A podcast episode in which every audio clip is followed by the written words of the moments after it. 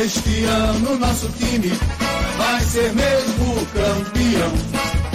Todo mundo vai cantar e dizer: ninguém segura o esporte, não. Este ano nosso time vai ser mesmo campeão. Todo mundo vai cantar e dizer: ninguém segura o esporte, não. Na ilha vou ver. De alegria quando te Bom dia, boa tarde, boa noite, galera. Para quem tá escutando a gente em formato podcast, esse boa tarde, bom dia, né? Porque quem tá ao vivo tá no boa noite. Então, valeu por estar escutando a gente aí. Você que tá naquele trânsito legal da Gabriel Magalhães, Abidia de Cavalho, o cara tá passando essa hora na frente do esporte. Hoje o cara tá feliz, né? O cara passar na frente do esporte agora, o cara tá. Tem que o cara passa puto, não quer nem olhar pro lado, né? Mas hoje o cara. O cara tá feliz. Você que tá passando na Rosa e Silva ali, buzina aquele casar casar para lembrar a galera que existe alguém maior por aí, para ninguém esquecer. Tá passando uma ruda não faz nada não, pô, aí é foda. Pisar em morto é, é foda, é fuleiragem. Pisar em morto vale não. Mas tô aqui com o Hugo, obviamente, né? Tô aqui com o Luquinhas e com o Nené hoje. Nené, meu velho, chega mais. Bom dia, boa tarde, boa noite aí a vocês e a todos que estão nos escutando, estão ao vivo aqui com a gente e que vão escutar a gente depois, né? É, só alegria, né? Final de semana com vitória do esporte é final de semana feliz, né?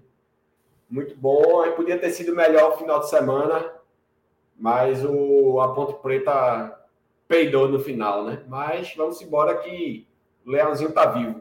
Vamos embora. Porra, quanto foi o jogo da Ponte? 2 a 2 Vitória eu empatou. Pensei, eu pensei que tinha virado. Aí demais também, pelo amor de Deus, meu irmão. Rapaz, não, não, virou porque. Se tivesse mais cinco minutos, virava, né? Virava, virava, velho. Vitória tava jogando muito. É foda. Luquinhas, vamos embora pra mais um. O Luquinhas tá com a camisa nova, Luquinhas. Já chegou lá. Foi pro jogo ontem com a sacola na mão. Que sacola é essa, porra? Camisa nova. Tem que ser um gigante, porra. Fala, Hugo. Boa noite. Boa noite, Nenel. Boa noite a todos que tá, ao, estão ao vivo aqui com a gente. Bom dia, boa tarde, boa noite para quem vai ver essa live depois, vai escutar depois. É, ontem eu fui lá na Casar, um movimento muito grande lá para comprar essa camisa. E pelo preço eu acabei garantindo logo a minha. Peguei até o desconto de sócio também, de 167 ficou por 151. É, então valeu muito a pena, gostei muito da camisa, veste bem, camisa bonita. Só vi alguns torcedores falando que o escudo que é o escudo atual, poderia ser o escudo da época. E aí a gente pode talvez até entrar nesse debate quando a gente for falar mais a fundo da camisa. O boneco, o boneco é chato, né? Mas eu já adianto que prefiro com o escudo atual. O escudo antigo não. Eu sei toda a nostalgia da história é importante manter a, a tradição, mas o escudo atual eu prefiro. Vamos embora. Bora embora, bora começar. O Luquinha já falou aí que um dos tópicos de hoje é essa camisa aí, vamos falar sobre ela. E para surpresa de ninguém, né, Luquinhas? Vendeu para caralho, né? É como se, como se a torcida do esporte não comprasse, né? Meu irmão, se for bom, velho, a turma gasta o que não tem, doido. Bicho, é o cara que tava ao meu lado, quando a mulher disse o total, foi 700 e pouco a compra dele. Uma pessoa. É foda. Daí você tira. É foda. É um potencial absurdo, meu irmão. É um potencial absurdo. Se for bem explorado, pelo amor de Deus, velho, não tem, não tem limite, não. Se do esporte é maluco, pô. É impressionante. É, bora começar logo pela camisa, então. A gente já falou sobre ela. É, dá uma boa noite para geral que tá no chat, já tá chegando. Vanildo, o Igor, o Wendel, o Fábio tá aí. Ô, Fábio, tu não ia pra, pra, pro camarote, não foi? Não foi Fábio que disse que ia pro camarote com a gente? Acho que foi Fábio que falou. Fábio e Sidney. Sidney já falou duas vezes também não foi. Eu acho que foi Fábio, não lembro se foi Fábio, não. Mas enfim, se foi Fábio, diz aí porque tu não fosse, miserável. Se tu fosse, não falasse. Então, um abraço para vocês que estão chegando aí. É, hoje, vamos falar sobre essa camisa nova que o Luquinha já citou pós-jogo, obviamente. É, a apresentação de Diego Souza, não pode deixar de não falar disso. A apresentação de Diego. É, análise da rodada, né? A rodada tá acabou. Até acabou, né? Tem mais algum time para jogar ainda? Não, né? Acho que acabou já a rodada. Acabou. A rodada já fechou, então. Análise dessa rodada aí, como ficou a tabela. Romarinho também saiu hoje uma notícia aí que talvez esteja fechando e tal. A gente vai discutir se, se vale a pena, se não vale, mas se tiver mais alguma informação, a gente vai falar também. É, teve um tweet também, acho que foi do Corneteiro, né? A página, mostrando um, os entulhos que tem atrás do, da arquibancada visitante, da curvinha, na verdade, ali. Aí ele vai passar por isso rapidinho também. Então hoje tem, tem muita coisa para conversar. Fábio já disse aqui no chat, foi ele não. Eu digo, então beleza, feito não. Então, eu, porra, nem talvez tenha sido algum outro Fábio, então, velho. Vamos embora. O Wendel, fã de Luquinha, já chegou por aí. O Wendel Leite, o Alfano Luquinha, esse cara é muito bom, porra. Esse cara é muito bom. Abraço, meu velho. Então, vamos, passar pela camisa. Esporte na. O jogo foi sexta, na quinta-feira, né? O esporte anunciou essa camisa aí. O esporte não, a casar, né? Que não deixa de ser esporte, mas essa, relação é, outra, é outro BO que a gente um dia tem que falar, porque a, a casar não é do esporte, né? Tipo, a casar é como se fosse. Como se fosse, não, é meio que a renda aquele lugar, aluga aquele espaço ali. E é a loja oficial do esporte, mas não é do esporte, não é o esporte que opera a casar. Então, assim, essa camisa mesmo não é da Umbro, porque não foi a Umbro, né? Tipo, não foi o esporte que mandou fazer. A ideia da casar, que passa pelo clube, clube aprova e tal. Mas, enfim, foi feita a camisa. É... Porra, eu gostei demais dessa camisa, eu achei muito linda. É a camisa que, salvo engano, é 9293. Essa camisa. É, Chiquinho jogou com ela, eu mandei mensagem pra Chiquinho no dia. Meu irmão, essa camisa ele adorou e tal. Queria ouvir de você. Nenel, eu sei que os dois gostaram. Queria saber se Nenel também tem essa, essa crítica do escudo, né? Que muita gente falou que porra, o escudo podia ser o escudo antigo para ser realmente retrô e tal. Eu confesso que a mim não incomoda, velho, ser esse escudo novo aí. Tipo, podia ser antigo e ia gostar do mesmo jeito, eu acho. Acho que eu não ia ficar, gostar mais ou menos, não. Acho que eu ia gostar da mesma forma, o escudo antigo. E eu gostei muito que o, o, tecido da camisa, ele lembra muito o tecido da camisa da época. Não foi só uma retrô de escudo, de detalhezinho na gola, nada. Acho que o tecido também lembra muito. Eu gostei, gostei muito, né? E tu, velho? Então, é, a camisa para mim ficou sensacional. Agora, sim, não é nem crítica de cornetagem, é porque assim é só questão de gosto e de opinião mesmo. Na minha opinião, camisas retrô, camisas de estilo retrô, elas combinam mais com e ser totalmente retrô. Entendeu? Eu acho que ficaria é, seria um, um, ponto a mais é, botar o escudo antigo e botar aquele leão aqui na manga Entendeu? Mas aquele leão, eu acho que é do, é do ano seguinte a camisa, velho. É 9-4. Agora 9-4 a camisa era exatamente assim também. É, ela começa o ano assim, aí muda, né? É. Aí bota o leão, né? É. Aí bota o leão. Tipo, não teve Isso. tanta alteração. Não... Também a gente tinha muitas limitações para a época, né? Tecido, a época era diferente, é. Qualidade, é... enfim. Porra, 30 anos atrás, né, velho? 30 anos atrás, é. Tinha muita, muita limitação. Mas a camisa em si está muito bonita mesmo. O, você olhando a camisa é, de longe, de perto também, você olhando ela de perto, você lembra exatamente de como era a camisa, até os, meio que um alto relevo, que até não tinha tanta qualidade, né? Mais um tra tracejado que tinha. Enfim, a camisa está muito bonita, muito bonita mesmo. É, é, um, é um bom investimento para quem gosta desse tipo de, de situação, de, de, de, de, material, né? Acho que vale muito a pena investir um dinheirinho e pelo valor que ela está custando, no, dá para dá o cara manter tranquilo, né? Ela tá 167, né, Luquinhas? Tu que comprasse, ela tá 167, não é isso? É, tem um preço aí, ó, tá aparecendo ali nos comentários da própria assim, casar. É, a masculina 167,90, a feminina 153,90 e a juvenil 144,90. E com desconto de sócio que eu tive, ela ficou por 151. Comprei a masculina. Ai, dá desconto. Comprei a masculina, dividi. Cheguei lá na mulher, disse: divide em quantas mil vezes? Ela disse: em três. Eu, porra, só em três. Vai em três mesmo. Queria ter dividido em dez, apesar do valor. Mas as coisas estão apertadas. Mas é que nem tu falasse no início da, da live, né? A gente que é rubro-negro, a gente faz essas loucuras, compra camisa nova sempre que tem lançamento de camisa do esporte, a torcida chega junto. Irmão, e eu acho que, só interrompendo aqui rapidinho, em cima disso que tu falasse, toda camisa, pelo menos, toda não sei, vai, mas eu não lembro de o esporte ter lançado uma camisa bonita e não ter tido isso no outro dia, vai. Fila todo ano que tem uma camisa que a galera gosta muito, meu irmão, no outro dia é inferno na casada para pegar. Todo mundo vai na camisa. Isso desde o Espaço Esporte, pô, desde a. Eu lembro que a dourada da Loto, quando lançou a da, Libertadores, foi inferno na de Carvalho. Tava uma fila que tava batendo lá na Ilha do Retiro já a fila. Na calçada da Bidias para pegar a camisa dourada. As primeiras da Loto foram assim. A da Adidas, a primeira da Adidas, quando a Adidas volta, aquela vermelha e preta com a lista dourada, se não me engano, aqui. Foi assim também, uma fila da porra para comprar. Então mostra a força que a gente sempre comenta aqui, né, Luquinhas? O torcedor do esporte tem um potencial absurdo, é só saber usar. Exatamente. Dessa vez não foi diferente. A gente chegou lá, eu, Nenel e Dudu na casar. É, tava, tinha fila, eles estavam controlando. Não que a loja estivesse super lotada, mas estava cheia. E eles estavam fazendo um controle de quantas pessoas saíam, era o mesmo número de pessoas que podiam entrar na loja.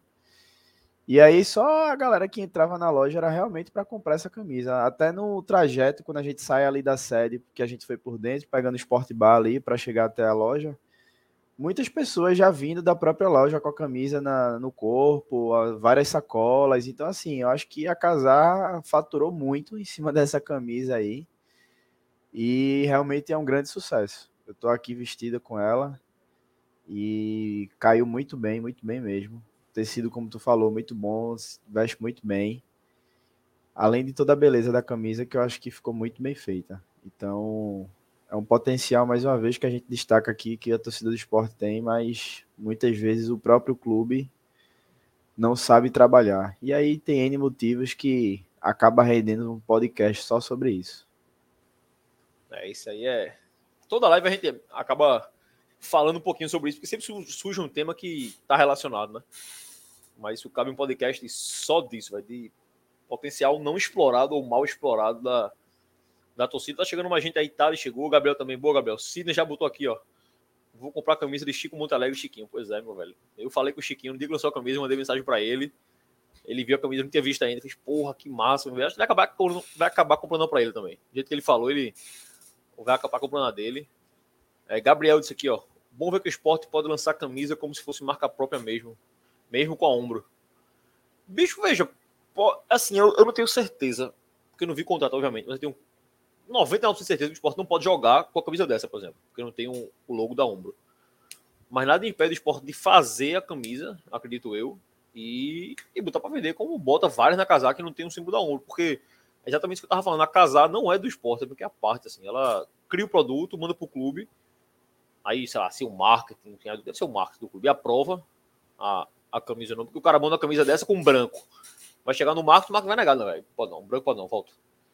E aí, sendo aprovado, aí vai para produção e venda. Então, assim, é, é uma camisa que não é oficial, assim, não foi o esporte que fez, veio de fora para dentro, assim, é meio, essa relação é meio confusa, eu nem, nem entendo tanto dessa relação como é contratualmente, mas já também nem gosto, porque eu acho que tinha que ser do clube, eu acho que a loja tem que ser do clube, mas a gente sabe como o esporte é, é problemático, é muita coisa para pouca gente, é outro debate também. Eu acabo entendendo que não seja, assim, apesar de não gostar, eu, eu entendo que não seja. Aí, Luquinhas e Gabriel perguntou aqui como é o tecido. Pô, é, ele é bem leve, tecido é fino, bem, bem gostoso assim de vestir, não é uma camisa pesada, não é um tecido pesado. No calor de Recife, você veste ela muito bem no dia a dia. Eu gostei muito mesmo. E até o próprio a, forma no corpo em si. É, para quem gosta de camisas não apertada, torando, que nem aquela de Adama Traoré. Quem conhece a dama sabe o que eu tô falando. Não é nesse nível, mas ela é um apertado ok, sabe? Não é aquelas camisas grandonas, de forma grande, que fica balançando no corpo da pessoa, um negócio meio estranho, não. Veste muito bem, tecido muito bom. E é aquela coisa, ter cuidado para não desfiar, né? Porque o tecido ele é fininho. Não, não acho que seja fino de, uma, de um material ruim, é fino mesmo do, do material ser gostoso mesmo de vestir. Então, não é fino feito da ombro, não, né? É isso. Então, acho que fica do agrado de boa parte da torcida. Eu falo de boa parte porque, sempre vai ter aquele que vai achar um defeito. Isso. Mas vale Eu... a pena. A aquisição vale a pena falar em Uber, só um, aspa aqui, né, né? Eu tava. Fui pro jogo agora, né? Assim, eu só uso camisa vermelha e preta em dia de jogo, basicamente. Eu não uso. E eu escolho as camisas. Tipo, porra, eu passo anos com a mesma camisa, porque dá sorte e acabou, é aquela camisa. A 2014 Adidas. A 14 a 15. Foi a 14. Eu usei há uns 3 anos. Aí quando lançou a Adidas com a lista preta, foi 17, eu acho. 17, 16. Aí eu passei a usar aquela e usei aquela até. Porra, ano passado ano passado. Com a camisa perfeitinha, velho. Não tem um desfile, não tem nada. Aí ano passado eu comecei a usar, da Umbro, a que o Sport jogou ano passado com ela. Jogo agora, já não mostrou. Porra, tá desfiando tua camisa. Eu não tinha visto ainda. Tá desfiando. Caralho, uma camisa tem. Tem menos de um ano de uso pra camisa. E eu só uso em dia de jogo. É só contar quantos jogos o jogou em casa. Pronto. Foi a quantidade de vezes que eu usei aquela camisa. Não tem erro. E já tá desfiando, porra. É pro cara se matar, meu irmão. Desfiando na frente assim, porra. Eu só uso a camisa em dia de jogo, velho, meu irmão. Eu vi essa camisa, o Sport jogou quantas vezes em casa ano passado, na B? 19. Uma foi sem público, eu devo ter usado uns 15, porque eu lembro que no começo eu fui sem ela. Bom, foi 15 jogos no ano passado, mas todo esse ano em casa. E o. Acho que eu fui fora, no dia de jogo, né? Porra, velho, a camisa não tem 50 jogos, não. O pessoal contava os ingressos que eu tinha em casa. A camisa não tem 50 jogos, não, porra. Então foi 50 usos, 50 lavagens. Ela tá desfiando. Aí eu não aguento, velho. Aí é foda. Aí a da Adidas, que eu usei 3 anos surrada, boazinha. Antes da Adidas, eu usei a 2006 Topper. Eu usei aquela camisa, porra, uns 8 anos, velho. Só pra jogo. Aquela da. É, é top, é cimento sal. Porra, a camisa veio, veio ficar surrada, porra, 2013 já. Depois de 7 anos de porrada nela. A coitada veio ficar surrada. E a Umbro que a gente sempre comenta, né? Sempre tem o tecido, principalmente a, a Alf 1, a vermelho e preto. A branca eu não tenho ideia porque eu não compro. Mas a 3, a laranja, essa azul, geralmente são melhores os tecidos. A rosa. Mas a vermelha e preta, meu irmão, usou, fudeu, dude. É impressionante como, como desgasta, né, Nel? É, isso é bizarro. A Umbro, para mim, é uma decepção, porque eu tinha outra, outra, outra visão dela como empresa, como material, antes dela vir para o esporte, né? Até meu cunhado, que ele é alvirrubro, ele sempre falava com muito saudosismo da época do, do da Umbro no Náutico, né? Ele dizia, porra, a camisa do, do Náutico a Umbro era massa, que o material show de bola, não sei o quê, ficava falando. E assim, a Umbro é uma empresa que está no mundo todo, né? O Brasil já foi campeão do mundo usando o Umbro, né? É, 94, a gente já sempre vê seleções nos mundiais aí vestindo, vestindo Umbro também.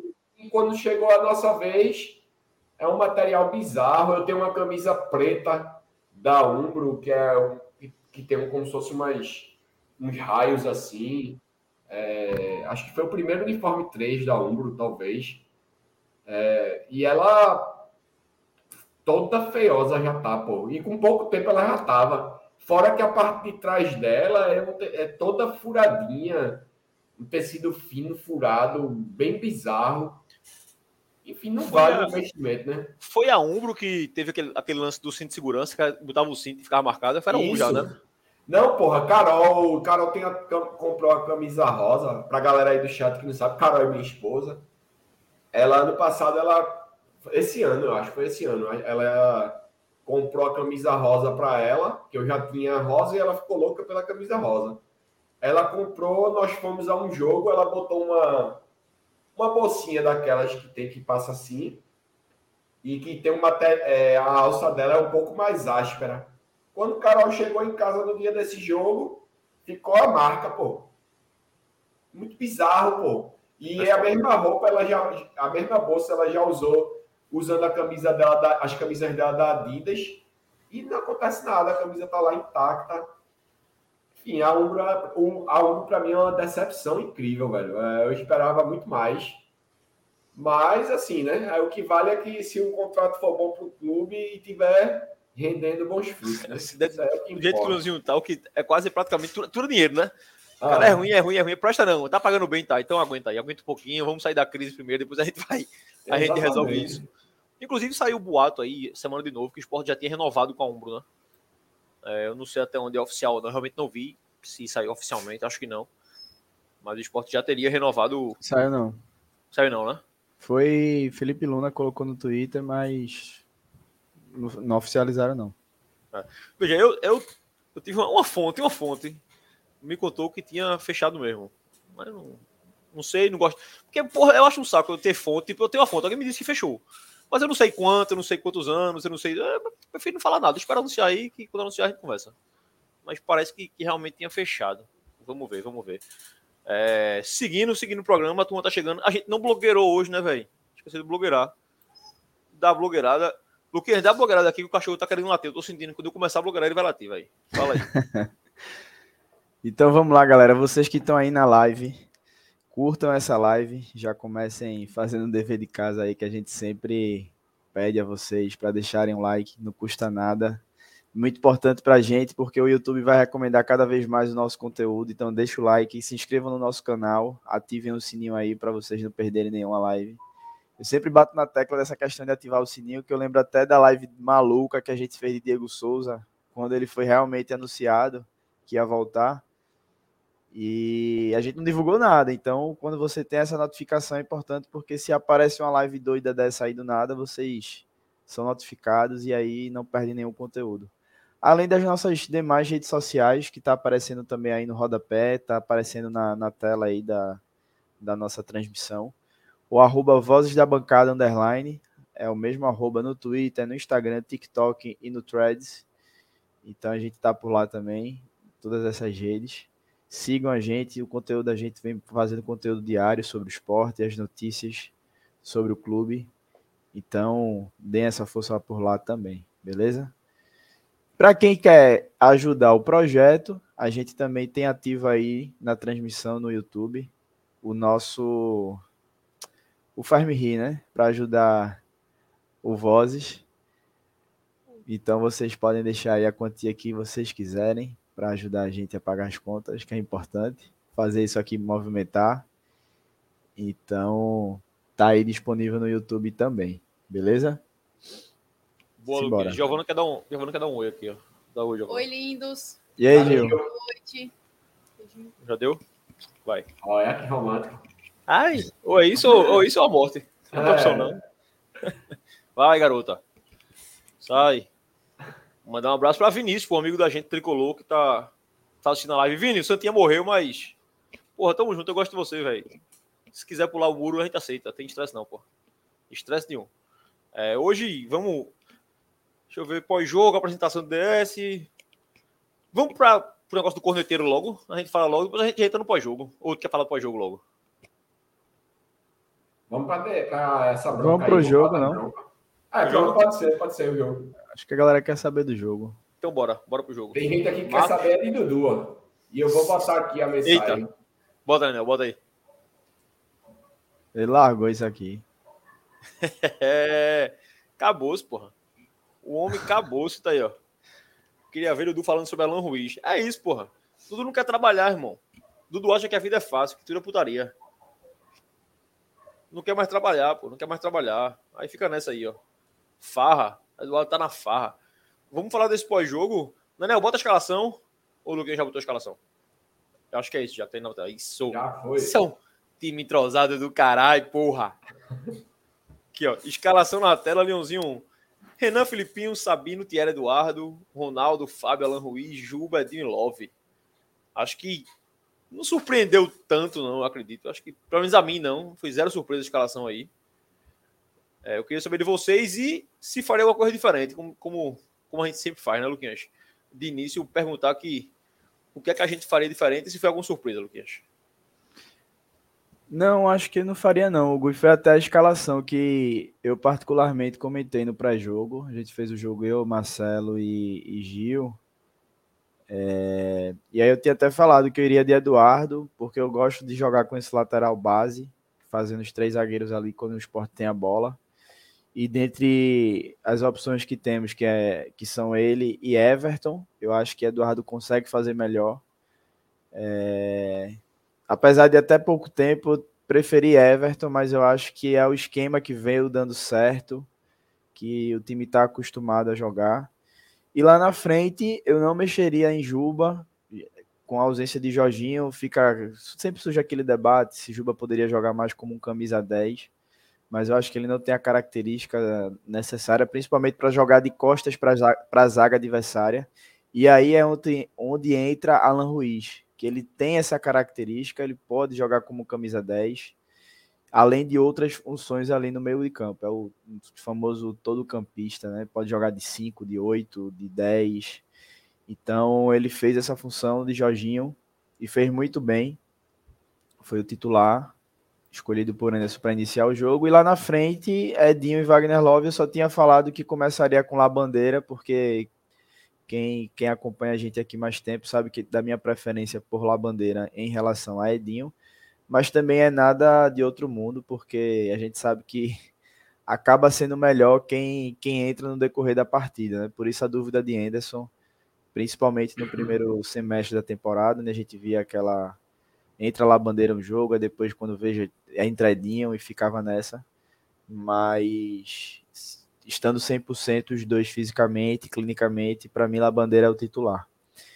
E lá na frente, Wagner Love, como sempre, fazendo ótimas partidas, dando sangue, 39 anos que parece ter 19. Mais uma partida importante dele, então em relação à escalação, eu acho que é isso mesmo. Nenel, concorda com o Luquinhas? Concordo, concordo sim. É... Não tem muito o que discutir. Acho que esse time aí tá. Você pode até pensar no, no, nos pontos que Luquinhas falou, né? Eduardo Everton, mas é... quando um, um entra, não rende o suficiente, entra o outro também não rende, então assim talvez seja melhor mesmo formar essa parede aí, né? Com, com o Eduardo ficando de titular. E, enfim, a Filipinho, que Cariús não tinha condições de ser titular, né? Não tem muita discussão. E Juba, aí eu vou chegar só no ponto Juba. Juba, para mim, é, já passou de todos os limites, mas infelizmente acho que é porque não tem ninguém ainda que possa entrar. Agora, quando o tal do Peglo, se ele, se ele ficar, que eu acho que vai ficar, né? Lógico, mas quando ele estiver preparado para entrar, acho que eu não teria dúvida mais, nem pensava duas vezes em botar o tal do Peglo de titular, porque Juba, para mim, ele já já extrapolou todo, todo o limite da minha paciência. É, não, não, consigo mais. É, assim, é, eu até disse no jogo, não critico a pessoa de Juba, porque eu tenho certeza que ele não está fazendo isso por maldade, né? mas ele não. Psicologicamente, não tem mais condições de Juba estar jogando no esporte, na minha opinião, né? Essa é a minha opinião. Ah, porque ele deu assistência, a gente vai chegar lá nesse ponto. Mas para mim aquilo não foi uma assistência, tá? Para mim aquilo não foi uma assistência, porque ele cruzou mal, a bola desviou ali, o cara do CRB furou e a bola foi bater ali em Sabino. Então eu não considero aquilo como assistência. E de proveitoso ali ele só teve uma cabeçada, né? Então, assim, é... a partir do momento que Peglo tiver à disposição, eu acho que eu testaria Peglo e, e, e já tiraria Juba para deixar ele já se preparando aí para o novo desafio dele do City. Mas hoje, hoje não tem o que fazer, infelizmente. Infelizmente não tem o que fazer, é deixar ele. E eu concordo também com o Luquinhas na questão lá bandeira. Inclusive, já vou criticar nesse momento é, Anderson porque ele voltou a, a gastar aquela alteração de sempre, né, no intervalo. Que é se a bandeira for titular, no intervalo sai a bandeira e entra Edinho. Se Edinho for titular, no intervalo sai Edinho e entra a bandeira. Então, para mim, Anderson voltou a desperdiçar uma substituição.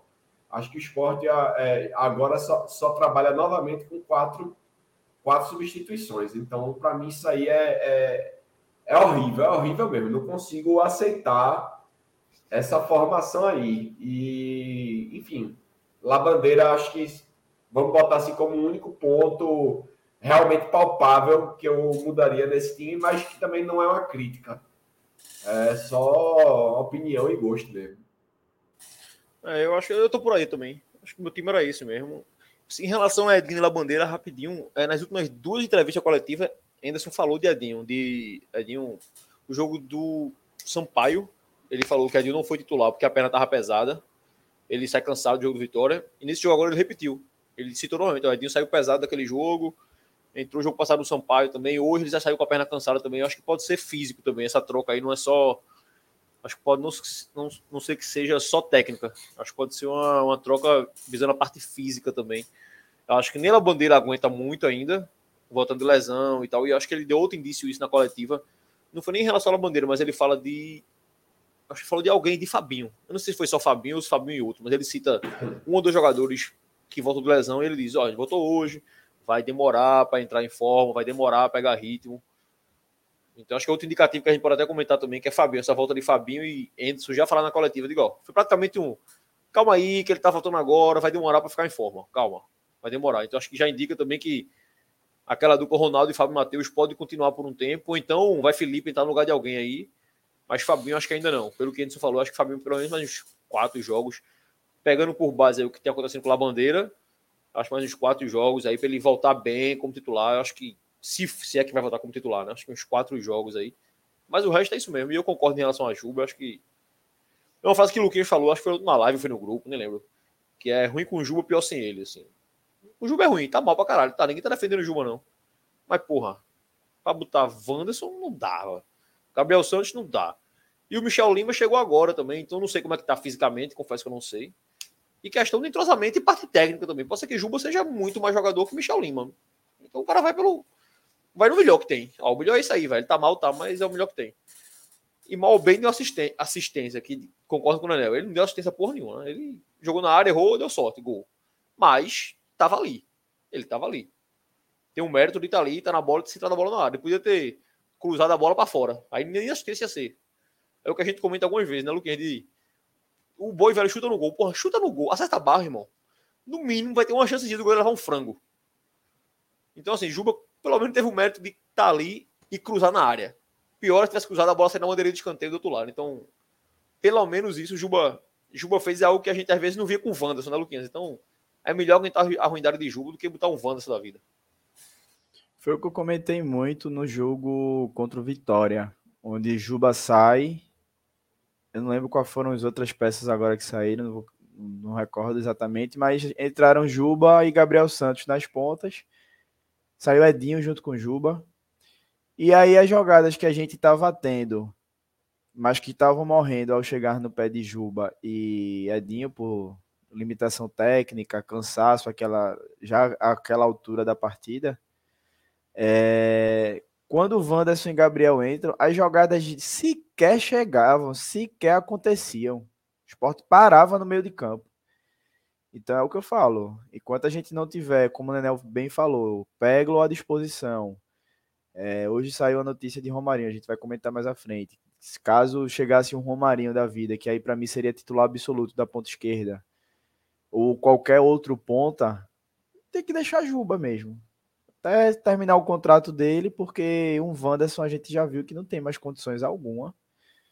E o Michel Lima, eu não tenho muita esperança nele, não. Claro que precisa de sequência, é um cara que chegou agora, precisa entender como é o funcionamento da equipe, precisa de mais minutos, ele só vem entrando ali no finalzinho, foi o segundo jogo da, com a camisa do esporte, mas enquanto a gente não tem todos esses esses fatores que eu citei é, a nosso favor, seja de reforços, ou seja, quem está em casa poder substituir Juba, vai ser ele. Não tem muito o que fazer, não. E aí, só falando do, primeiro tempo, é, eu acho que foi mais um jogo abaixo do esporte. Não tão abaixo quanto os que a gente vinha fazendo até a partida contra o Sampaio. E aí, quando foi entrar no segundo tempo, eu tenho até uma, uma comentário também a fazer que eu fiz lá na, na frontal quando a gente estava assistindo a partida sobre o esquema de jogo do time. Mas foi um primeiro tempo tímido e até na apresentação de Diego Souza, que também a gente vai falar, eu acho que é pelo desempenho do time em campo e o placar, foi até uma apresentação tímida para o que se esperava da volta dele, né? Ele fazendo toda aquela distribuindo camisas e tal. Então, acho que o desempenho do time na, na, na primeira etapa influenciou muito para a torcida dar aquela murchada, sabe? Teve chances, mas nenhuma saiu chance. Saiu vaiado, né, velho? É, saiu vaiado, início de, de vaias ali. Mas teve chances, mas assim, nenhuma tão clara. Não foi, no esporte não é mais aquele esporte do primeiro semestre, onde a gente via sufocando o time adversário na Ilha do Retiro. E aí eu acho que passa, a gente já comentou isso aqui, eu acho que passa muito pelas ausências de um Jorginho, de um Fabinho, que eram caras que faziam muito bem essa pressão ali, sabe? Junto com o Wagner Love, junto com o próprio Juba. Então eram quatro, são quatro jogadores primordiais nessa fase do jogo, de morder mesmo lá na frente. A gente viu diversas vezes o Sport roubando a bola lá na frente, conseguindo construir jogadas a partir desse, dessa roubada de bola e a gente não consegue mais ver isso com tanta eficiência. E rapidinho, Luquinhos, só para não ficar longe, essa roubada de bola que tu falasse aí, Porque assim, primeiro semestre, obviamente, os confrontos foram mais fáceis. Nordestão, Pernambucano. Mas o Sport fez isso no final do Copa Nordeste com o Ceará. E aquela bola que Jorginho chuta e Richard pega. E a gente fez isso na Copa do Brasil contra o São Paulo, a mesma coisa. Rouba a bola na frente e acho que é Jorginho que chuta também. E eu não lembro se o goleiro pega, essa bola vai pra fora, sei lá. Mas foram dois lances muito iguais nessa linha que tá falando. Aquela marcação pressão, tocou pro goleiro, o Jorginho tava em cima do zagueiro, o cara saiu jogando errado e o Sport recuperou. Então não era só com time fraco, né? Era com time de qualidade também, né? Exatamente. Então, são recordes que a gente tem desde o Pernambucano até a Série B. E aí, para fechar isso, acho que o primeiro tempo da gente foi um primeiro tempo abaixo. E quando a gente for falar do segundo tempo, acho que um segundo tempo melhor, tem as modificações para a gente poder debater. Nenel, o primeiro tempo do Leãozinho, como o Luquinhas falou, acho que foi o melhor do que contra, sei lá, os últimos Atlético Goiás, é, o próprio CRB lá, Vitória na ilha. Vitória na ilha, acho que o primeiro tempo foi até ok, assim. O Mirassol jogou mal. Com o Sampaio lá, a gente também não, não fez um bom jogo. Acho que o primeiro tempo da semana, esse jogo contra o CRB foi um sinalzinho de que, ó, ainda estamos mal, mas estamos voltando. Acho que aos pouquinhos a gente tá se organizando. Acho que fisicamente o time tá um pouco melhor, vai apresentando um pouco mais de opção. Alan Ruiz já um pouco mais solto. É, teve, tiveram algumas boas jogadas, eu acho, no primeiro tempo. Não tantas como o Luquinha já falou, né, né? De pressionava mais, criava mais. Vem criando um pouco menos, que eu acho também parte muito pela parte técnica. Tipo, Juba, pessoalmente. Juba tá mal, pô. A gente criava muito com Juba e Cariús pela esquerda, muito. Juba tá mal, o Filipinho não tá entrando tão bem como entrava. Acho que uma coisa tem relação com a outra também. Mas acho que o esporte mostrou que deu uma viradinha de chave, né? Pequenininha, mas deu uma evoluída importante. Assim. Não perdeu, não saiu perdendo, não levou sufoco do CRB, teve umas. De novo, aí a gente repete a mesma coisa. Bola parada, o Sport teve umas duas, três bolas paradas perigosas do CRB ali. É, bola na área, bola cruzada, tá virando meio que um, uma sombra para a zaga do esporte ali. Mas o esporte evoluiu um pouquinho, eu achei, né, Nel? E queria que tu falasse principalmente de, de Juba nesse primeiro tempo, aquele gol que ele perde, porra, não pode perder uma bola daquela. Uma bola da porra de Alan Ruiz ali. E a incapacidade do esporte de de decidir no último terço ali, como mudou. Pedinho não é um cara que está decidindo tanto. Juba pela esquerda ali não está decidindo tanto. A gente tava precisando de Ronaldo. O Ronaldo fez um bom primeiro tempo. A gente comentou na arquibancada, né? Brincando. Porra, o melhor em campo do esporte no primeiro tempo é Ronaldo, porra. Tá errado então, ué. Tem uma coisa errada aí. Se o Ronaldo é o melhor em campo, alguma coisa tá estranha nesse time, né, Nel? É, e assim, é... eu sou um crítico, um dos críticos fortes de Ronaldo e eu já reconheço aqui que, para mim, Ronaldo foi o craque do jogo, tá? Foi da partida inteira. Para ninguém dizer também que eu sou o maluco que só pega no pé dele. Eu acho que Ronaldo, para mim, fez a, a talvez até a você, você é justo, doido é Dudu, você é justo. É.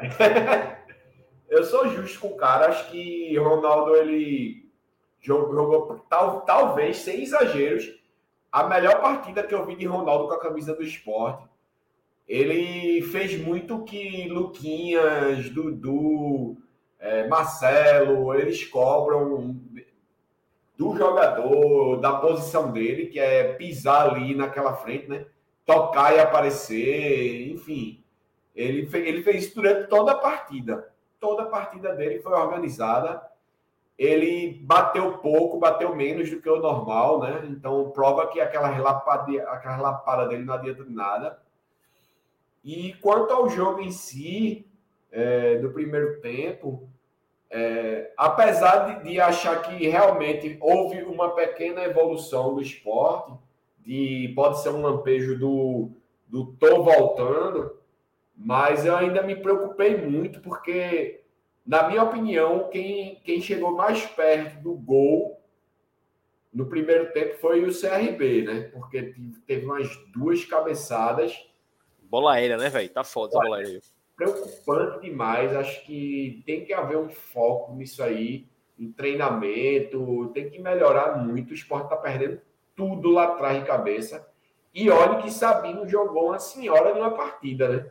Também. Mas mesmo assim, nada se ganha ali. Nosso goleiro, que até eu vejo ele como uma das, das características que ele é menos ridículo, é a saída do gol, mas ele mal sai do gol também. Ele às vezes espera demais. Mas é isso, acho que falta, faltou, faltou um pouco mais do esporte, ainda falta o esporte ser o esporte dentro de casa. Foi importante porque a gente quebrou esse tabu, a gente nunca tinha feito gol em Daniel Paulista, fizemos logo dois, nunca tínhamos vencido Daniel Paulista e vencemos Daniel Paulista, e mas ainda não foi uma vitória contra um time lá de cima, e isso aí a gente tem que se impor contra o Novo Horizontino, pulando esse jogo do Vila, falando especificamente da nossa casa, o esporte tem que se impor contra o Novo Horizontino, porque no confronto direto ali, Mirassol e Vitória, o esporte saiu ali só com um ponto, né? Então é hora agora do, do esporte mostrar serviço de verdade, né? Se impor, começar bem, dominar a partida e, e vencer bem, como o próprio Novo Horizontino hoje fez com o Vila, né? Que o, o, simplesmente fez o, o, Vila, que tinha tomado oito gols no campeonato, tomou quase 50% do que ele já tinha tomado, né? Do, do Novo Horizontino. Então, assim, é, é um, foi um time que se impôs dentro de casa, né? E é isso que está faltando ao esporte. De novo, falta ao esporte se impor, mostrar quem manda na Ilha do Retiro e botar o, o time adversário com a bunda na parede. Até Luquinhas vem falando muito durante as partidas que uma coisa que está acontecendo muito e você nota fácil, até para mim, quando vem uma pessoa que entende mais e fala, feito o Luquinhas está falando e apontando lá dentro do estádio, você vê que os times estão vindo jogar contra o esporte, já, meio que já pegaram o estilo de jogo do esporte e estão botando uma linha de cinco lá no último terço do campo. E que o esporte, toda, todo lance de ataque, o esporte chega com, com inferioridade lá na frente, né? E isso dificulta muito a, a, a gente a, a, fazer gol. Até Lucas disse, esse gol vai, ser, vai ter que ser pouco antes, inclusive, do gol de Sabino. Ele disse que vai ter que ser, vai ter que ser o gol de escanteio, ou gol que bate em alguém, desvia e vai, ou chute de longe. E foi mais ou menos isso que aconteceu, né? A gente furou essa barreira com um cruzamento horrível de Juba, que o jogador do CRB pichotou, a bola sobrou em Sabino, lá na frente, né? No, no ataque, Sabino lá na frente, e ele enfiou para o gol. Então, e depois foi um pênalti, né? E logo depois foi um pênalti. Então, Foi praticamente duas bolas paradas, né? Porque o primeiro isso. gol ele sai de uma cobrança de escanteio que a zaga corta e aí na segunda tentativa Juba, entre aspas, acerta o cruzamento. Exato. E em cima disso que eu estava falando de, eu vou entrar logo no segundo tempo, obviamente. É... Se o Luquinhas quiser falar mais uma coisa do primeiro aí, fica à vontade, Luquinhas. Eu acho que no primeiro tempo não, não. não tinha muita coisa. Eu só queria no primeiro tempo eu queria ressaltar só mais uma vez Alan Ruiz. Eu acho que esse cara a gente vai falar mais dele, acho que ainda, com fora de bola. No top 3, acho que ele vai deve estar no top 3, a gente deve falar mais dele especificamente. Mas bom jogador, aquele passe que ele deu para Juba mostrou que com a bola no pé esse cara entende. Ainda um pouco, um pouco intenso ainda, um pouquinho gordinho, mas acho que ele vai, vai dar caldo. E na coletiva de Anderson, um dos pontos que ele fala, é isso que eu estava falando, que ó, a gente sabia que ia ser difícil até achar o primeiro gol. Depois que faz o primeiro, os caras vão ter que sair, aí há mais espaço. E acho que foi isso que aconteceu, né, Luquinhas? A gente faz 1 a 0 daquele jeito ali, porra, bom meu boi, bola entrou. Logo depois do gol, pronto, você já vê que já gira o clima, né? O time já tá mais leve, o CRB precisa sair um pouco mais. Aí já tem mais espaço para o Ruiz pegar uma bola com qualidade, para Wagner Love pegar um X1, girar em cima do, do zagueiro, com lá bandeira tentar botar velocidade numa ponta e Juba na outra. Então acho que o jogo abre um pouco mais. Mas antigamente era assim também, né? Mas a gente fazia muito gol, a gente lembra que, pô, primeiro semestre quase tudo, a gente fazia gol com 15 minutos de jogo, tava 0 pro esporte, velho. Então, assim, era muito mais fácil os jogos. A gente fazia 1x0 com. Tá. Coitado do time pernambucano. Não pegava qualquer time pernambucano e fazia 1x0 com 10 minutos, era goleada. E nos jogos mais difíceis que a gente teve, sei lá, Ceará, algum clássico, São Paulo, Curitiba. Ainda esses jogos, quando a gente fazia um gol um pouco mais cedo, a coisa clareava, né? Agora tá demorando um pouco mais para sair o gol, mas depois que sai também, eu acho que volta. Eu não diria que volta 100%, mas tem uma boa chance de voltar a ser aquele esporte que a gente esperava, né, Luquinhas? Sim, sim, com certeza. É, isso foi uma marca registrada do esporte, né, durante a temporada, fazer esse gol cedo, e aí facilitava a partida, digamos assim. E à medida que você vem durante essa Série B para jogar com adversários que são chatos, apesar do nível do campeonato não ser. É, esse tá até um nível alto, né? Se a gente for olhar a pontuação da, das equipes Mas, de modo geral, esse gol, quando não sai ali no começo, a gente vê que o jogo fica mais truncado, mais difícil, assim como foi o jogo contra o Vitória e a, a gente acabou perdendo. Então, nessa, nesse jogo contra o CRB, não foi diferente. O gol saiu aos 50 minutos. E aí teve uma coisa que facilitou mais ainda, né? Que foi o, o segundo gol, ele é, vem de um, de um pênalti onde o jogador do, do CRB ele é expulso numa disputa de bola aérea com Wagner Love ele deixa o cotovelo no rosto de Love. E na hora até Igor, que, tá, que assiste o jogo lá com a gente na, na frontal, e aí a gente dedica 50% do gol a ele, que ele até falou, porra, esse lance do esporte nunca tem a sorte do VAR e revisar. Pelo menos ir revisar o lance. Porque a gente geralmente vê, quando é o contrário, a galera vai lá no, no VAR e, e vê se foi pênalti, se foi expulsão. Contra o esporte é sempre assim. E aí, quando ele terminou de falar isso, acho que deu alguns segundos, o juiz foi lá, Daronco foi lá no VAR, foi verificar o que tinha acontecido no lance. E aí viu que realmente houve a, a falta e. Uma falta e agressão, né? Porque uma cotovelada no rosto não deixa de ser uma agressão. E aí o jogador do, do CRB, Anderson Conceição, zagueiro, que vinha fazendo uma boa partida, é, foi expulso. E aí facilita, né? Você faz um 2 a 0 você tem um jogador a mais, você trabalha mais a bola, você não precisa estar tá correndo tanto em busca do, do placar, apesar do placar já ser favorável. E aí o Sport teve mais campo para trabalhar a bola, se desgastar menos. Foi um segundo tempo muito mais de administrar o resultado, jogar com o resultado debaixo do braço, né? Quando a gente, como a gente costuma falar. E é, tanto que Anderson só veio mexer já no final do jogo, ali. 79 minutos entraram Igor, Cariús e Michel Lima no lugar de Filipinho e Ruiz. E aos 83 entraram Everton e Fabinho nos lugares de Eduardo e Ronaldo. Muito mais para fazer o 6 por meia dúzia, é, manter ali a, a estrutura do time, a estrutura tática. E o bom de tudo isso foi a volta de Fabinho, né? eu, tinha, eu vinha comentando muito, é, até Fabinho se lesionar, que ele vinha mal tecnicamente, vinha jogando abaixo, falava isso desde a temporada passada. Mas a gente sabe das virtudes de Fabinho e da importância dele para o time. Como eu falei no meu, na, na minha primeiro, primeiro comentário em relação ao primeiro tempo, é um cara que faz muito bem o corredor lateral direito ali, ajudando o próprio lateral e o ponta. E até algumas pessoas aqui no chat colocaram que Fabinho ele poderia até atuar de lateral no lugar de Eduardo, já que tanto Eduardo quanto Everton não vem apresentando um futebol tão é, agradável. Eu já sou muito já sou mais contra com essa improvisação, apesar de Fabinho já ter atuado assim durante a temporada. Mas eu acho que ele voltando como volante é, na dele, talvez ele possa ajudar, como eu, como eu citei aqui, ajudando lá Bandeira, ajudando o Edinho e, e corre mesmo, e Eduardo. Que voltar de lesão, já voltar na lateral, é pra matar o velho. Deixa o velho na meia é, aí.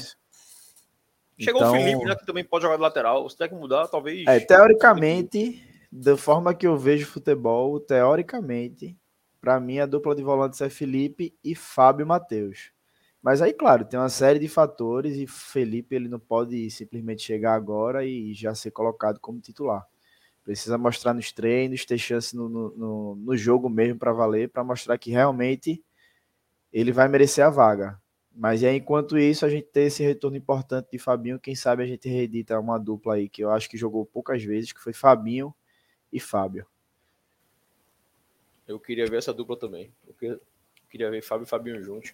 É, só comentando agora do chat aqui, Guilherme Ferben, famoso Billy, botou aí, ó, que 50% do bicho de Ronaldo foi para Igor. Foi, vai. Na hora ele chamou o Vasco, eu nem vi, na verdade. Eu tava, na, eu tava no bar, eu desci. Meu primeiro gol, eu fiz, porra, 1x0 já, tô mais tranquilo. Vou descer pra beber minha água. Quando eu tava no bar, ouvi. Ah, eu digo, porra, isso aí é cara de pênalti, irmão. Eu digo, foi o quê? Pênalti. Beleza. Quando foi bater, eu voltei pro bar, porque eu, já que eu tô no bar, eu vou ficar no bar, nem vi o pênalti. Aí o cara bateu o gol, eu digo, pronto. Aí eu voltei correndo pra, lá pra cima. É, Fabinho, Jefferson já mostrou todo o amor dele pra Fabinho aqui. Por mim, Fabinho fica reforçando o DM. Que é isso, rapaz. Acaba com esse ódio, tira esse ódio do coração. É Marcelo... aniversário do cara, pô. Porra, Jefferson, teu aniversário, tu tá com esse ódio aí no coração. Esse ódio no coração. É hoje ou amanhã o aniversário dele? Acho que é amanhã. É amanhã. Ele ah, falou que é amanhã. Botou no chat aí, não foi? É. Aqui, o Marcelo botou aquilo que eu falei, ó, teve a mudança no intervalo, da bandeirinha Dinho Anderson falou que Edinho tá sentindo. Pois é, a segunda coletiva já que Anderson diz que Edinho tá com a perna pesada e tal. É porque Edinho é muito grande, muito forte, pô. A perna dele não aguenta aquele ritmo, não, pô. E corre o jogo todo também, né? O cara cansa, pô. Daquele tamanho correndo, cansa demais. É, muito, é muita massa muscular para levar, pô. Rosivaldo botou aqui, ó. Carius tem que voltar porque Filipinho é bom no apoio, mas deixa muito a desejar defensivamente. Eu acho também que Filipinho deixa, e acho que foi Marcelo que colocou, velho, sub levar gol de bola parada. Deixa eu procurar aqui, acho que foi Marcelo que botou. Aqui. Na bola aérea. Acho que Fabinho vai ajudar na bola aérea. Ele e Carius devem ajudar, devem dar uma ajuda. Pois é, porque a gente comenta aqui ultimamente sobre a altura do time, né? A linha de quatro do esporte desse jogo era Filipinho de um lado, Eduardo do outro, Sabino Thierry, Ronaldo e Fábio de volante, pô. Aí se você falar para frente é Juba, Labandeira, Love, ou oh, Labandeira não, entrou Edinho lá, né? Edinho, Love, aí Alan Ruiz é um pouco mais alto, mesmo assim, o time é baixo, velho. O time do esporte é um time baixo. É, em tese, a gente começa o ano com Cariús de um lado, os dois zagueiros, e no meio você tinha Fabinho, né? De volante. Já é um cara com estatura, maior. Então você tirou dois desses caras do time, né? Então acho complicado. Essa bola aérea é. Tá um, tá um pandemônio, mas não pode ser desculpa também, né? A altura, né? Desse é o jeito, vai. Muda esquema de marcação, sei lá se é zona, se é X1, sabe que porra vai ser. Sei lá, vamos comparar uma comparação absurda aqui, mas o, o Barcelona de Guardiola não tinha ninguém alto, não, né?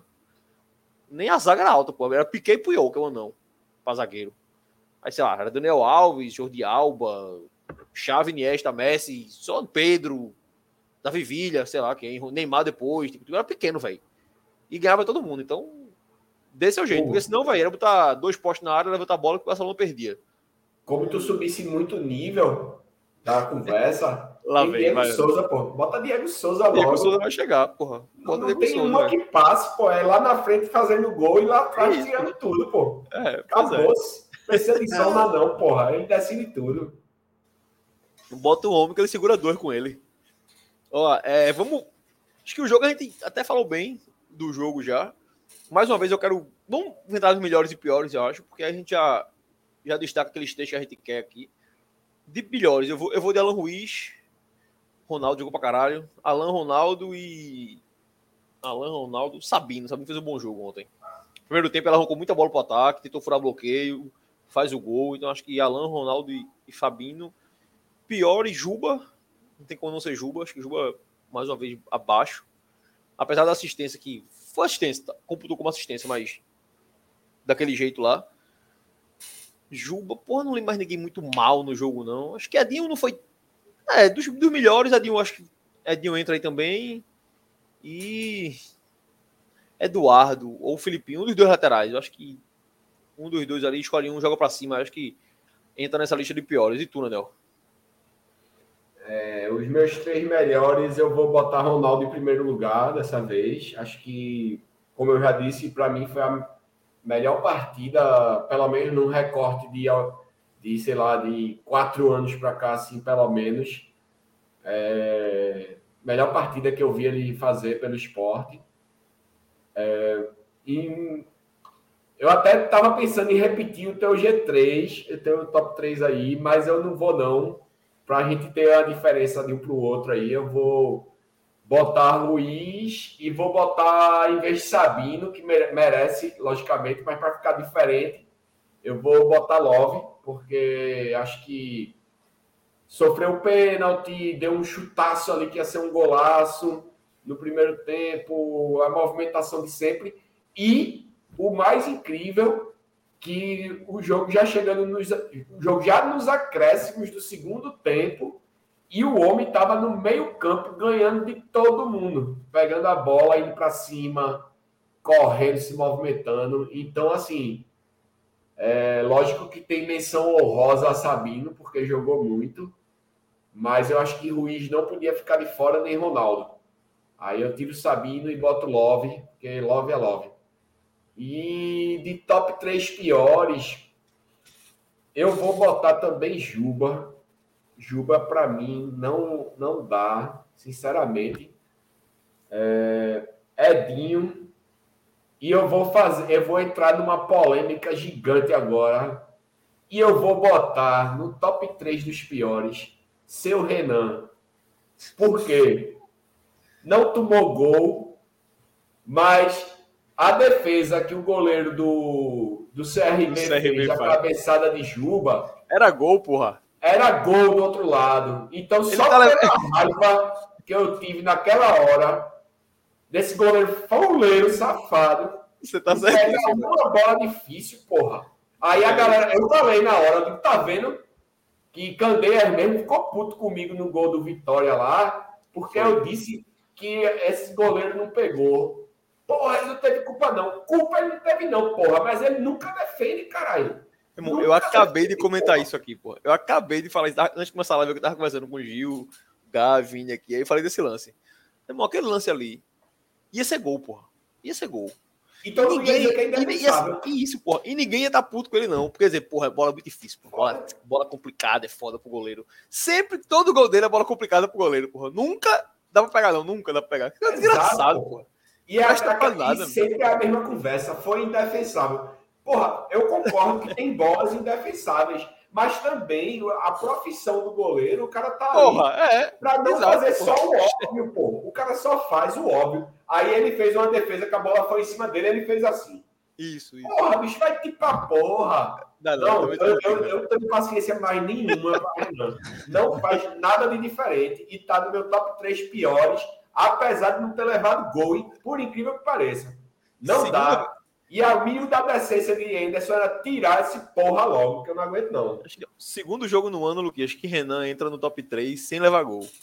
Teve um jogo que a gente ganhou de 6 a 0 e ele foi pior em campo porque levou dois gols impedidos. Dois gols anulados ele levou. O Exato. esporte, Foda. Belo Jardim, Ibis. Foi contra o Ibis.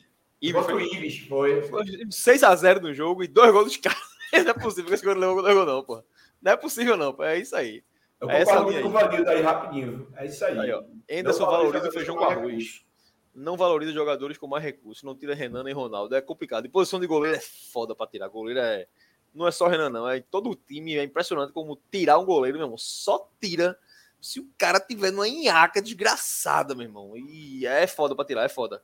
Luquinhas, teu top 3 melhores e piores aí. Os melhores Sabino Ronaldo e Wagner Love, começam Rosa Alan Ruiz. E os piores Juba, Filipinho e Edinho. É, eu acho que é isso. Boa. Não vou É, me estender muito aqui nos detalhes, não, queria- mas são esses. que a gente discutisse um pouco mais, estender um pouquinho mais sobre Alan Ruiz, velho. Assim, um cara que chegou. O Dudu já tinha comentado com a gente aqui, Luquinhas também em live, que pô, ele tem qualidade e tal, mas tem que ver a parte física. Ele aparenta ser um cara mais gordinho mesmo, naturalmente, aquele biotipo mais, mais cheinho. Mas que a cada jogo que ele tá entrando, ele tá soltando mais. E assim, esse jogo acho que ficou bem claro. Primeiro, duas coisas ficaram bem claras. Que a perna direita dele não presta pra nada. Pra nada. A perna direita dele. Ele não sobe ônibus com a- direita. Impressionante. Vira o corpo todinho e tal. E que a esquerda do homem, amigo, só dois caras têm essa esquerda no mundo. É Messi e era Maradona. Acabou. São três canhotos no mundo, porra. Messi, Maradona e Alan Ruiz. Que é isso, porra? É três dedos pra lá, três dedos pra cá, gira o corpo, todo trouxinho assim com a esquerda. Porra, o cara me encantou. Eu gosto de canhoto. Ele deu um cruzamento cara- de trivela, não foi? Irmão, porra. Parece que ele deu um cruzamento de trivela, muito doido. E ele, deu, ele tem um no segundo tempo, velho. É o, acho que é o último lance dele no- que preste, digamos assim, no jogo. Assim, acho que já fim de jogo. Ele dá um 3D do meio campo, assim, a bola cruzando pra Juba. Eu acho que é a Juba que passa pela lateral, assim. Que bola da porra. Tem até um vídeo rolando aí com os lances dele. Deixa eu ver se eu acho esse vídeo aqui. Eu Vou botar no grupo da gente. Se Luquinhas botar esse vídeo aí, eu vou. Esse que é o entrosamento do caralho, porra. Não, esse aí é o do primeiro tempo, né? Que Juba perde o É do gol, que primeiro. ele domina errado. Solta aí. Mas eu acho que já já eu, eu, eu vejo aqui se tem o. Eu tenho esse vídeo aí. no WhatsApp, porque eu tô sem WhatsApp web aqui, velho. Vou te mandar aqui no inglês. Deixa eu te mandar Deixa eu aqui. tirar- Solta esse vídeo aí. se tem áudio aqui pra depois da merda. Botar sem áudio. Esse foi o gol que Juba perdeu. Vê a bola do homem, porra.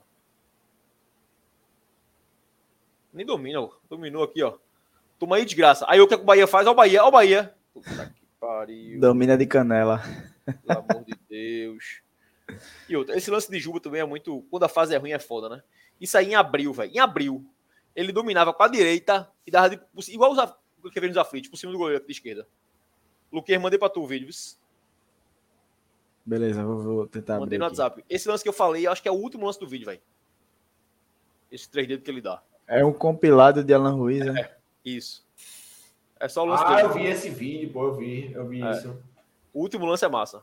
Bola da porra que ele dá, velho. Ó, importante, ó, rapidinho, antes do Luquinhas botar, Vai. antes, é, o Wendel perguntou, os comentários aqui de Wendel e de Ivanildo. Aí o Wendel perguntou qual a outra opção em trocar Renan? Jordan, Denis, bicho, qualquer um, velho. Pegue Diego Souza e bota no gol que pega mais bola que ele. E Pô, eu testaria. tá aqui, ó, dizendo, ó. Renan ia levar o gol do meio campo. Puta que pariu, velho. Não, bora falar de Alan Ruiz, senão eu vou infartar. Eu, eu sou desse também. Eu acho que já teria trocado por Denis ou por Jordan. Porque Jordan teve aquela falha lá que a galera. Porra, mas aquela falha ali véio, me incomoda muito pouco, assim. Não me incomoda muito, não. Ó, aí, bota essa bola aí, Luquinhas. Esse é o vídeo todo, é? Tá rolando todo o vídeo, né? Olha, É, o homem buscando, roubando bola. Tem um que ele sai do meio de três caras. pronto. Essa, essa, isso que ele fez agora, de se receber de trás para a zaga, sustentar a defesa, ó, tá vendo? Isso é um É isso que aí, um ó. camisa aí. 10, Olha pra aí. um meio campista tem que fazer. Por isso que eu não gosto de Juba nessa função, porque Juba não tem essa característica. E é melhor ele aberto lá na, na, na esquerda. Toda vez que a gente debate Juba de camisa 10, eu não gosto por conta disso. E aí Alan Ruiz faz muito bem, né? É, qualidade o homem tem, viu? A questão é muito física, é ver. Eu acho que assim, eu acho que é um misto. Acho- obviamente ele tá acima do peso, ele tá fora de forma ainda. Mas eu também acho que ele não vai mudar tanto, não. Acho que é o estilo dele é mais isso mesmo, mais paradão. Isso. Comparando aqui com o Ganso, aquele cara mais clássico, cabeça em pé, dá o passe, ele não vai sair correndo pros outros, não. E outra coisa que acho que ficou claro desse jogo pra mim é que ele é um cara que ele gosta muito mais de dar o passe do que fazer o gol. Porque tem mais duas bolas ali que ele poderia ter chutado. E ele, meu irmão, vou dar assistência. Tem cara que é assim mesmo, velho. É, é foda. Tem cara que é assim. Eu acho que ele é um desses caras que prefere dar o passe do que do que fazer o gol. Eu não sei, pô, eu queria o lance do segundo tempo, velho. Qual é o lance? O que tu tinha comentado, que É o ele dá lance- uma. É é uma o do diagonal, velho. Que ele dá É. uma bola. Ela, essa bola é rasteira de três dedos. Ela cruza o Isso. campo inteiro e vai parar ter lá essa bola aí. esquerda. É o último lance do vídeo, Luquinhas. Meio vai que ter um essa bola. contra-ataque pro esporte. e- Isso. Mas não conseguiram A aproveitar. bola saiu um pouquinho mais forte do que do que poderia, assim. E você vê com a quantidade de lances que ele vem aí, que ele sustenta com o corpo, né, Luquinhas? O os caras batem nele e ficam, velho. E ele tem o controle da bola. Olha essa bola aí, ó. Chuta no gol, desgraçado. Domina e bate, meu irmão. Diferente, é diferente. O homem é... E aí, se você jogar. tem. Você tem. Eu acho que foi essa Eu daí. acho que é essa aí, ó. Foi, ó. Três dedos. aí. ponta. Pelo amor de Deus, porra. Isso aí só Messi e Maradona fazem isso no mundo. Foi bem demais, viu? Jogou Não, muito. bem demais, pô. Bom jogador, bom jogador. É só voltando rapidinho que o Rosivaldo botou aqui, ó. E o de Jordan.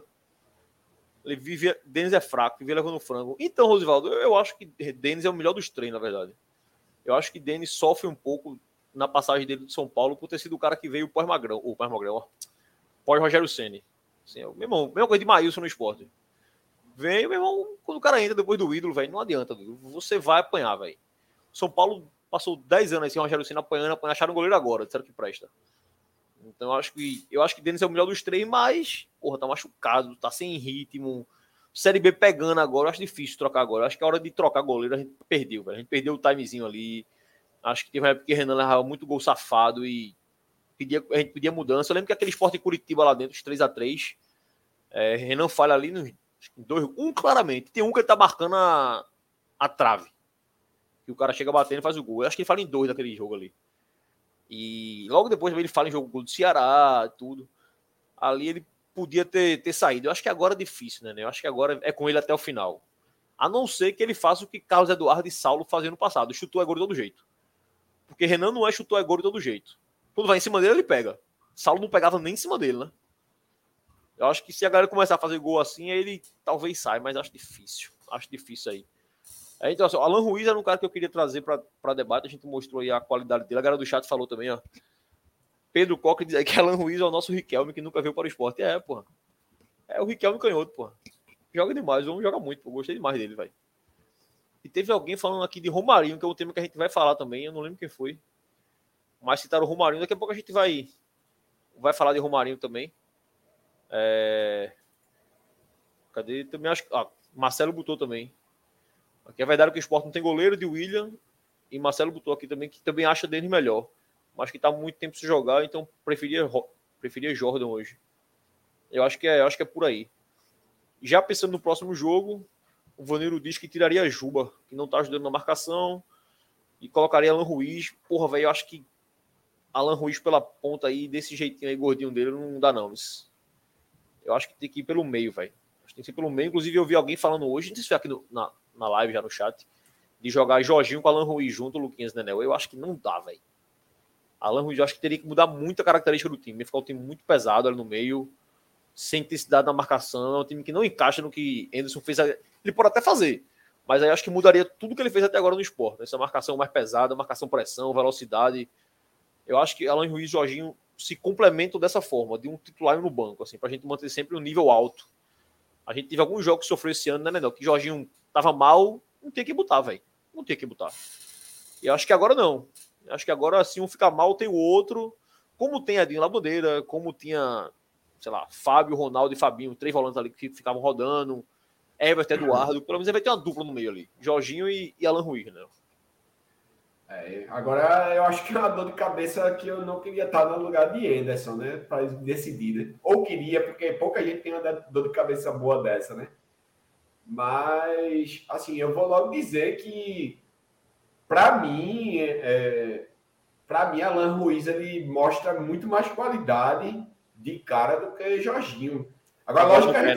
com a bola no pé é incrível, pô. É uma coisa é, desde o primeiro toque que eu vi ele dar com a bola no jogo contra o Vitória, salvo engano, quando eu via o jeito que ele dominou a bola, que ele passou, para mim é muito diferenciado, tá? Acho que é, encanta mais o futebol de Alan Ruiz. Realmente eu acho que não dá para jogar os dois juntos.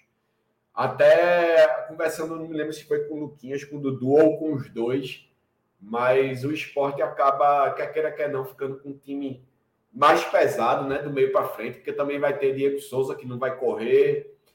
Love ele corre, mas Love já é já tem mais idade, né? É, enfim, é, fica muito pesado. Acho que também não pode forçar dessa forma aí não. Acho que eu não acho que vai ter que ser ali Peglo que eu estou falando de Peglo também como se ele prestasse e tal, né? Mas assim, como é ele que tem, vai ter que ser ele, até porque Juba, é, a gente querendo ou não, a gente defendendo ou não, os dias dele estão realmente contados, né? Tá acabando a fase Juba no esporte. É só lembrar então, pra galera aí, em cima desse tema Juba, que a janela acaba dia 2, né? Isso. Então, dia 2 é quarta-feira? Acho que é quarta-feira, né? Tem um. um é, é quarta, é quarta, quarta. Então, quarta-feira, se Juba não sair até quarta, então ele vai ficar aqui até o final de agosto. E eu acho que já era, pô. Acho que não faz mais sentido. Não, eu, eu também já era, acho que já era também. É. Não faz mais sentido nenhum. Isso. Agora vai ficar até dezembro aí parado depois, né?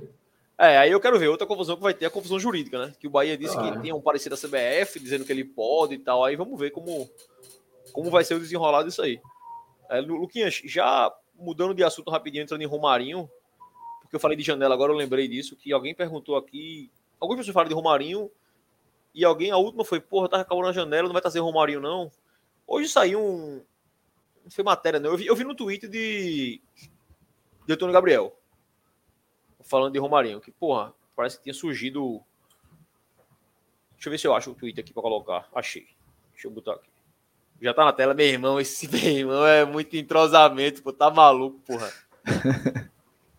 tá aí, ó. Antônio Gabriel tweetou isso dizendo aqui, a tendência é que o atacante Romarinho, de 29 anos, seja pouco utilizado a partir de agora no Fortaleza. Ele já tem oito jogos na Série A e não pode atuar por outra equipe na competição. As conversas com o Sport Recife voltaram a, a, acontecer e tal.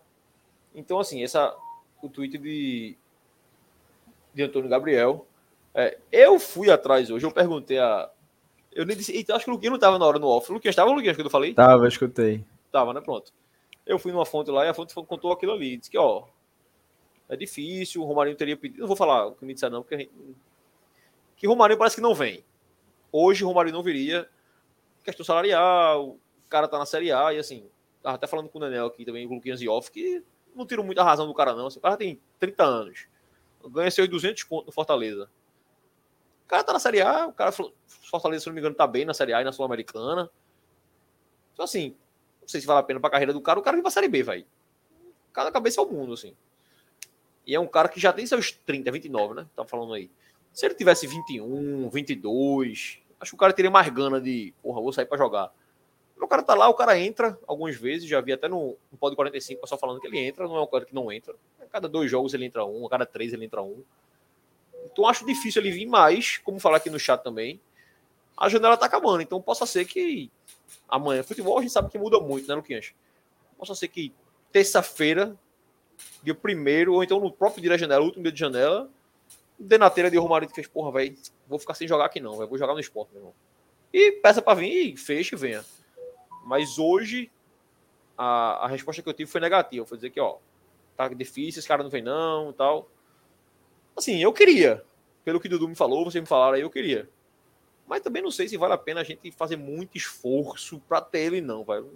Não sei, até porque eu desconheço a bola desse cara. Não sei se valeria fazer esforço, não. Ah, tem Pégola aí, tem esse Michel Lima aí, Sei lá, Luquinhas, o que é que tu acha? Eu acho que é a única peça que está faltando para a gente fechar a janela de contratações. É, eu até falei na live passada, no pré-jogo, que eu não vejo uma janela tão ruim quanto alguns torcedores falam. A gente trouxe volante, trouxe um centroavante, trouxe um ponta, que é Michel Lima, é... Trouxe Pégula, porque não pode jogar, né? Mas é, Pégula é o, é o próprio ponta, mas é porque eu, eu queria dois, né? Para ser justamente Pégula e outro. É, trouxe mais quem? Michel, Diego, Felipe, Pégula. Felipe. Acho que tem outro.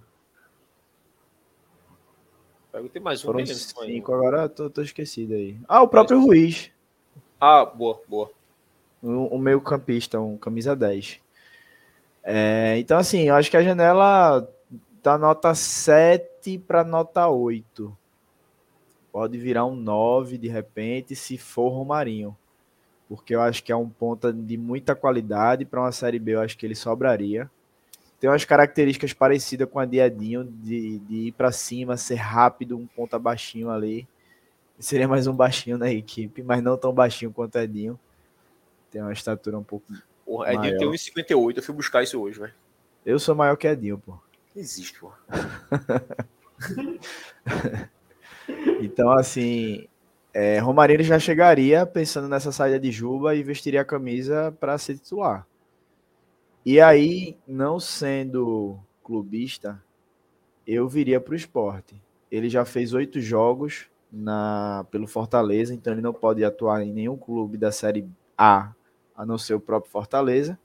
A janela já está fechando, é, não está aparecendo aí na tela, mas é, Antônio Gabriel disse que o staff dele e ele mesmo esperavam uma proposta do exterior, mas até o momento não chegou nada, então não deve sair também para o futebol lá de fora.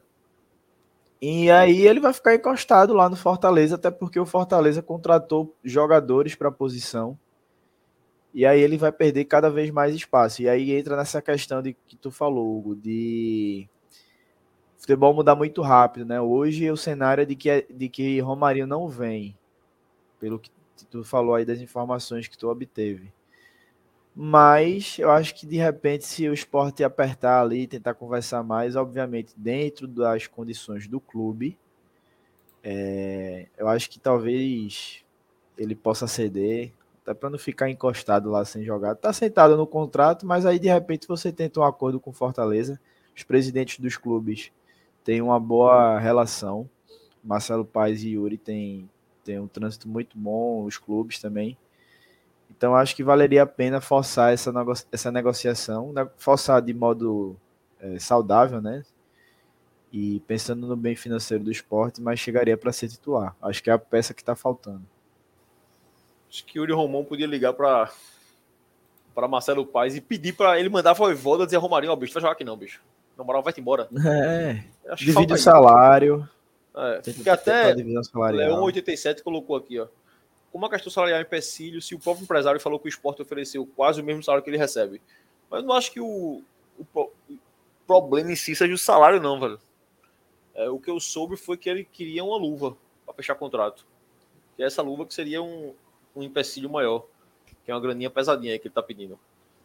Então. O Wendel, o Wendel até falou aí que ele é reserva do reserva lá. Realmente. É, reserva do reserva.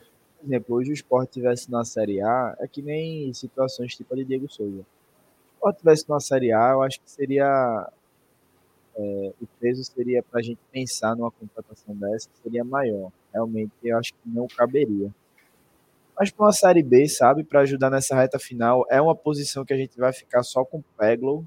Tem Michel Lima, mas boto muito na fé, não. Se não dá para confiar em Peglo, quanto mais Michel Lima. Exatamente. Então, Romarinho já é um cara mais testado, um cara mais experiente. Para uma Série B, eu acho que daria muito bom. É, vamos ver, vamos ver se se vai rolar alguma coisa, né, sobre sobre Romarinho, né? Ver se ele fecha. E se não seja Romarinho, que o esporte vá atrás de alguém até quarta-feira, né? Tem até quarta. Que a galera também é. Futebol é muito rápido, né? Então, assim, até quarta-feira não é como se tivesse acabando. Parece que parece que até quarta-feira é um mês de janela, assim. Porque as coisas mudam muito, muito rápido no futebol. Então, acho que tempo tem, não estou estressado com o tempo para trazer ou não. É mais saber se o clube realmente quer. E Anderson falou uma coisa na coletiva, né, Nel? Nessa última coletiva. Chegasse a ouvir, né, na coletiva? Eu ia falar para gente, pra, tu ouvir, esqueci. Cheguei não, velho. Não deu não. Coletiva, Ontem não deu não. Eu vi no YouTube a coletiva de Anderson depois e tem um momento que ele fala sobre contratação e ele deixa claro, Luquinhas, algo que a gente já falou algumas vezes aqui, que o esporte não vai para o mercado trazer por trazer. O esporte vai trazer um cara que chegue para realmente ajudar. Como foram, acho que. Sei lá. É porque Michel Lima não conheço. O Peglo foi um pedido de Anderson, então acredito que Anderson confie nele. Alan Ruiz chegou e já mostrou que está ajudando. Felipe é um cara que chega, pelo que todo mundo fala, é um cara que vai chegar para ajudar. Diego Souza vai chegar para ajudar. Então, eu acho que o esporte, como o Luquinhas falou, né, tá fazendo a janela boa, velho. Eu também não vejo esse bicho de cabeça tornando, porque eu acho que coincidiu a janela com o período que a gente tava mal. Se essa janela tivesse sido de março a abril, ninguém tá reclamando. Ganhou todo mundo, ninguém tá reclamando não na janela. Eita, podia ter trazido e tal, mas como pegou uma janela um período que o tava mal, contusão, suspensão, time jogando mal e tal, aí explodiu que, ah, meu Deus, ninguém presta e tal. Mas acho que a janela tá razoável, né, Nel? Então, a janela, agora, neste momento, eu acho que foi bem. É, os reforços foram de qualidade. É, até Michel Lima mesmo, eu confio. Não, não acho que vai ser a solução, porque não vai ser, mas eu confio muito por ele ter vindo gabaritado de, uma, de um departamento de análise, né? Agora, o problema todo para mim foi timing, né? Porque se, se eu estou ciente que a janela abre dia 2 de julho, eu tenho que estar com os caras prontos dois, três, três, na verdade, né? A janela vai abrir dia 3 de julho. Eu tenho que estar com os caras já aqui, velho. É, essa é a minha opinião. Teve muito tempo para pensar. O problema não foi quem chegou, é quando chegou, né? Não? Quando chegou. É, porque aí vê, não por menos, nessa fase aí é, de janela, o time perdeu peças importantes e não havia reposição, né? Então, faltou timing demais para o departamento de futebol. Era para ter, pelo menos, pelo menos, uns três, os três atletas ali, três contratações certas para já chegarem prontos para jogar no dia 3 de julho. 3, 4. Regularizou, chegou ali, regularizou já no primeiro dia da janela. Na primeira partida, logo 48 horas depois, já está em campo assim no banco, né? Então, acho que só esse ponto aí é, é criticável para mim. É, pode ver que tem gente que nem estreou ainda, né? Tudo bem que Peglo foi por causa dessa cagada que fizeram. Diego Souza é por causa da forma física. É, porém, assim, tá, tá faltando, né? Felipe ainda não. Felipe chegou aí, ainda só foi banco e, e, chegou e já foi banco, né? Só que Felipe era para ter chegado no começo para já ser banco lá atrás, né? Enfim, é, se não tivessem errado o time, era 100% de elogio. Mas como cagaram nesse ponto aí, acho que eu daria uma nota 6 ou 7 para a janela. Até em cima de, de Felipe, né, Nel? Na coletiva de Anderson também ele cita a contratação de Felipe, perguntam a ele, né, sobre, sobre Felipe e tal, e ele cita, ele meio que fala como foi a contratação. Porque é muito comum você falar de, de oportunidade, né? Oportunidade na janela e tal. E disse que Felipe foi nesse esquema. Disse que no jogo do Esporte de Goiás, ele tava lá em Goiânia, obviamente, o cara treinou por lá, entrou em contato, e aí, bicho? Ele, porra, meu irmão tá mal aqui. Assim, não tô usando as minhas palavras, tá? Não foi isso que antes falou, não. Mas ele disse que entrou em contato com o cara lá em Goiás e meio que descobriu, ó, esse cara aí tá pra sair, ele topa. Liga pra resolver, veio. Foi muita contratação de, de oportunidade, assim, uma coisa que, ó, esse cara topa, dá pra vir, o lugar quer liberar, o Fortaleza também, para Pronto, veio, ligeirinho. Resolveu, assim. É... Eu concordo, eu acho que tem que vir, a gente sempre comenta aqui, tem que vir alguém para resolver. Resolver, entre aspas, posso jogar. Pra vir, para fazer. Você trazer um cara hoje para ser. Vamos compor elenco. Esse cara vai ser o banco do banco de Fábio Matheus, Fabinho. É foda. Aí não tem pra que trazer, porra. Não tem pra que trazer, não. Mas um cara que chega e jogue, eu acho que vale a pena. E esse comentário de Thales aqui, ó. Ele bota Michel Lima com toda sinceridade é coisa de empresário. Até uma criança percebe. Então, Thales, eu não sou criança, velho. E eu tô sendo tô, irônico, tô sacaneando, não. Tipo, assim, eu sei que foi a análise de desempenho, velho. Os caras foram lá do mesmo jeito que trouxeram a bandeira. Ano passado eu lembro que muita gente criticou a bandeira quando veio. Porra, mais um gringo, porque a gente tinha trazido o Blas, tinha trazido o Watson, não sei o quê. Mais um gringo, presta pra nada, não sei o quê. O cara chegou e ajudou. Acho que é esperar o cara entrar em campo, velho, jogar aí. Não sei se é. E outra, se for coisa de empresário, o cara joga bola, obrigado, empresário. Nada contra. Coisa de empresário é a coisa mais normal do mundo, a coisa de empresário. Eu diria que no Brasil hoje, nos grandes mercados, vamos botar a Série A e B, no mínimo metade das contratações são coisa de empresário. É um empresário que chega, ó, eu agencio esse, esse, esse, esse. Tu queres quem, velho? Escolhe aqui um. Ou então, leva esse bicho daqui, que esse cara tá bem e tal. É assim que funciona, porra. Esse negócio de que análise contrata, tem um manager e tal. Isso aí é, porra, Manchester United, Real Madrid, os caralho. Aqui não é assim, não, porra. O mundo real da gente não é coisa de empresário mesmo. empresário que chega lá e diz, ó, eu tenho fulaninho, fulaninho, fulaninho. Tu queres quem? Aí o cara, sei lá, eu quero o ciclano. Porra, pra tu levar ciclano aqui, se tu pudesse levar esse Beltrano ia me ajudar pra caralho. Se o Beltrano for minimamente bom, o cara leva também, porra. É como funciona o mercado. É o ideal? Não. Também não concordo. Mas é assim que é. Paciência. Vai fazer o quê? Não dá pra mudar o mundo de uma hora pra outra, não. Acho que aos poucos a gente tem que, tem que ir tentando melhorar e melhorar. Vamos ver. É, mais um tema, deixa eu ver. Hugo. Vamos falar agora, Ronaldo. Fala. E rapidinho, essa questão também em cima de Thales também, Thales falou. É, e ele falou aqui, logo depois do comentário que tinha botado, ele falou isso daqui, ó. É melhor gastar 2 milhões de reais a mais do que perder 60 milhões de reais. Não sei se eu estou interpretando certo o que ele falou, mas eu me lembro que até um amigo dos meninos, acho que é Baby, me chama de Baby, não sei. Eu esqueci agora, realmente, é o Galego, o Galego, amigo de Paiva, Ivan. Sim, sim. Aí ele disse no jogo contra o Vitória, bicho, essa derrota aí é coisa para a gente abrir os cofres e ter que trazer os fodões aí, porque o time tá caindo em produção. E isso daí eu já acho muito é, muito perigoso, porque vai ser mais do mesmo, tá ligado? É, a gente viu aí, 2019, o clube abriu os cofres mais uma vez. Aí Bivar foi lá, botou o time na Série A, botou. Mas olha o que aconteceu depois. Cheio de dívida, não pagou ninguém. É... Chegou depois o cara que é metido a presidente do clube. É... Disse que pagou a galera. Os jogadores foram lá e disseram que não receberam, chamando o cara de mentiroso. Então, assim, tem, é, isso, me lembra, a bons momentos. isso me lembra a confusão recente, velho. Mas, enfim, a, a, acontece, né?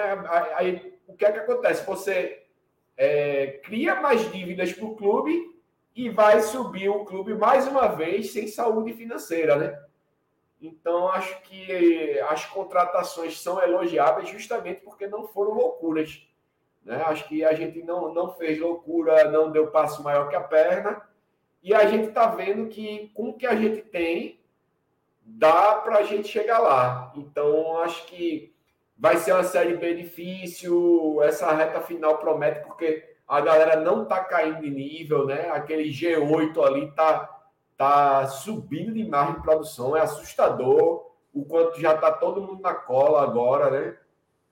E, enfim, é, eu acho que, que tá, feito o Marcelo está dizendo aí, a melhor coisa da gestão de Yuri é a responsabilidade financeira. E eu acho que isso aí é muito importante mesmo. Eu sinceramente, não quero subir para cair endividado de novo, não. Eu quero que o esporte suba, se estruture para manter e para não dever a ninguém, e daí sim começar a almejar coisas maiores, né? Como aconteceu com Fortaleza, né? Que até pouco tempo aí era Nanico e tá aí agora, né? Jogou duas Libertadores seguidas. Bora sim, bora falar rapidinho, tá quase no fim. E se Duru tivesse aqui, pronto. Agora tem mais 40 minutos do programa. Mas falar sobre a tabela, né, velho? Encerrou a rodada. É, Luquinha já, já tem que sair também, mas encerrou a rodada aí. Vamos analisar essa tabela, como ficou a vigésima rodada, todo mundo já jogou. É... Porra, Luquinhas, eu vou te mandar. Eu, te, eu mandei aqui no. Rapidinho, vou botar uma compartilhar uma tela aqui, Luquinhas. Rapidinho, isso. Vou tirar essa daí, vou botar outra aqui. Só uma de. Um tweet de Fred Figueroa, que ele botou agora. Mandaram aqui no grupo, achei massa para colocar ele aí. Tá aí, ó, o tweet de Fred. Dos oito primeiros colocados da Série B, o único que não pontuou foi o Vila Nova. E foi em confronto direto, que ele perdeu pro Novo Horizontino, né? Os três venceram fora de casa, dois empataram fora, fazendo dois gols. Essa foi a carta de apresentação no segundo turno. Pesadíssimo. É preciso vencer fora, o próximo em cima. em cima disso que o Nanel tava falando, de. Porra, tem que. Tá pesada a Série B. O oitavo colocado ganhando, fazendo um ponto, a turma tá. Tá chegando. Pode meter a tabela aí, Luquinhas. Então, assim, a gente achava, na outra live a gente falou, né, que achava que o campeonato ia ser mais fácil. A gente comentou que, porra, esse campeonato tá muito mais difícil que os outros anos, em termos de pontuação. Não interessa a camisa. Meu irmão, a galera tá fazendo ponto, sabe se deu como. Todo mundo fala que. Muita gente ouviu falando que o Guarani é ruim, velho. Guarani mal, Guarani mal, Guarani mal. E o Guarani ganha todo mundo, velho. Mal, mas tá ganhando essa porra. Então, assim, Lousa, o que vale... viu? Lousa. Lousa, Lousa. O que vale é ponto, né? Então, assim, a turma tá pontuando e Luquinhas já botou a tabela na tela aí. Assim, a tabela acaba. A gente começou a rodar em quarto, né? Então o esporte ganhou posição na, na rodada, ganhando. O Novo Horizontino ganhou do Vila, então um confronto direto. 3 a 1 não vi o jogo, mas pelo resultado acredito que tenha sido o jogo até tranquilo. O Novo Horizontino fez 2 a 0 e tal. O Vitória é largo pra caralho. O Vitória com 15 minutos de jogo tava perdendo 2 a 0 Aí a Ponte Preta o cara foi expulso. O Vitória foi lá, buscou empate e mais 10 minutos virava, né, né? Então, assim, acabou sendo de bom tamanho para a gente o resultado do Vitória. É um empate fora de casa, pontua e tal, mas se ele ganha seria muito pior. É, o esporte ganhou, o Vila perde o Novo Horizontino e aí vem a galera de baixo. O Guarani venceu. O Criciúma, a gente deu uma sorte da porra também, que o Criciúma leva empate no último minuto, ou não sei se foi no último minuto, mas já por fim de jogo, assim, o Criciúma, se não me engano, leva empate. Acho que o jogo foi 1 a 1 se não me engano.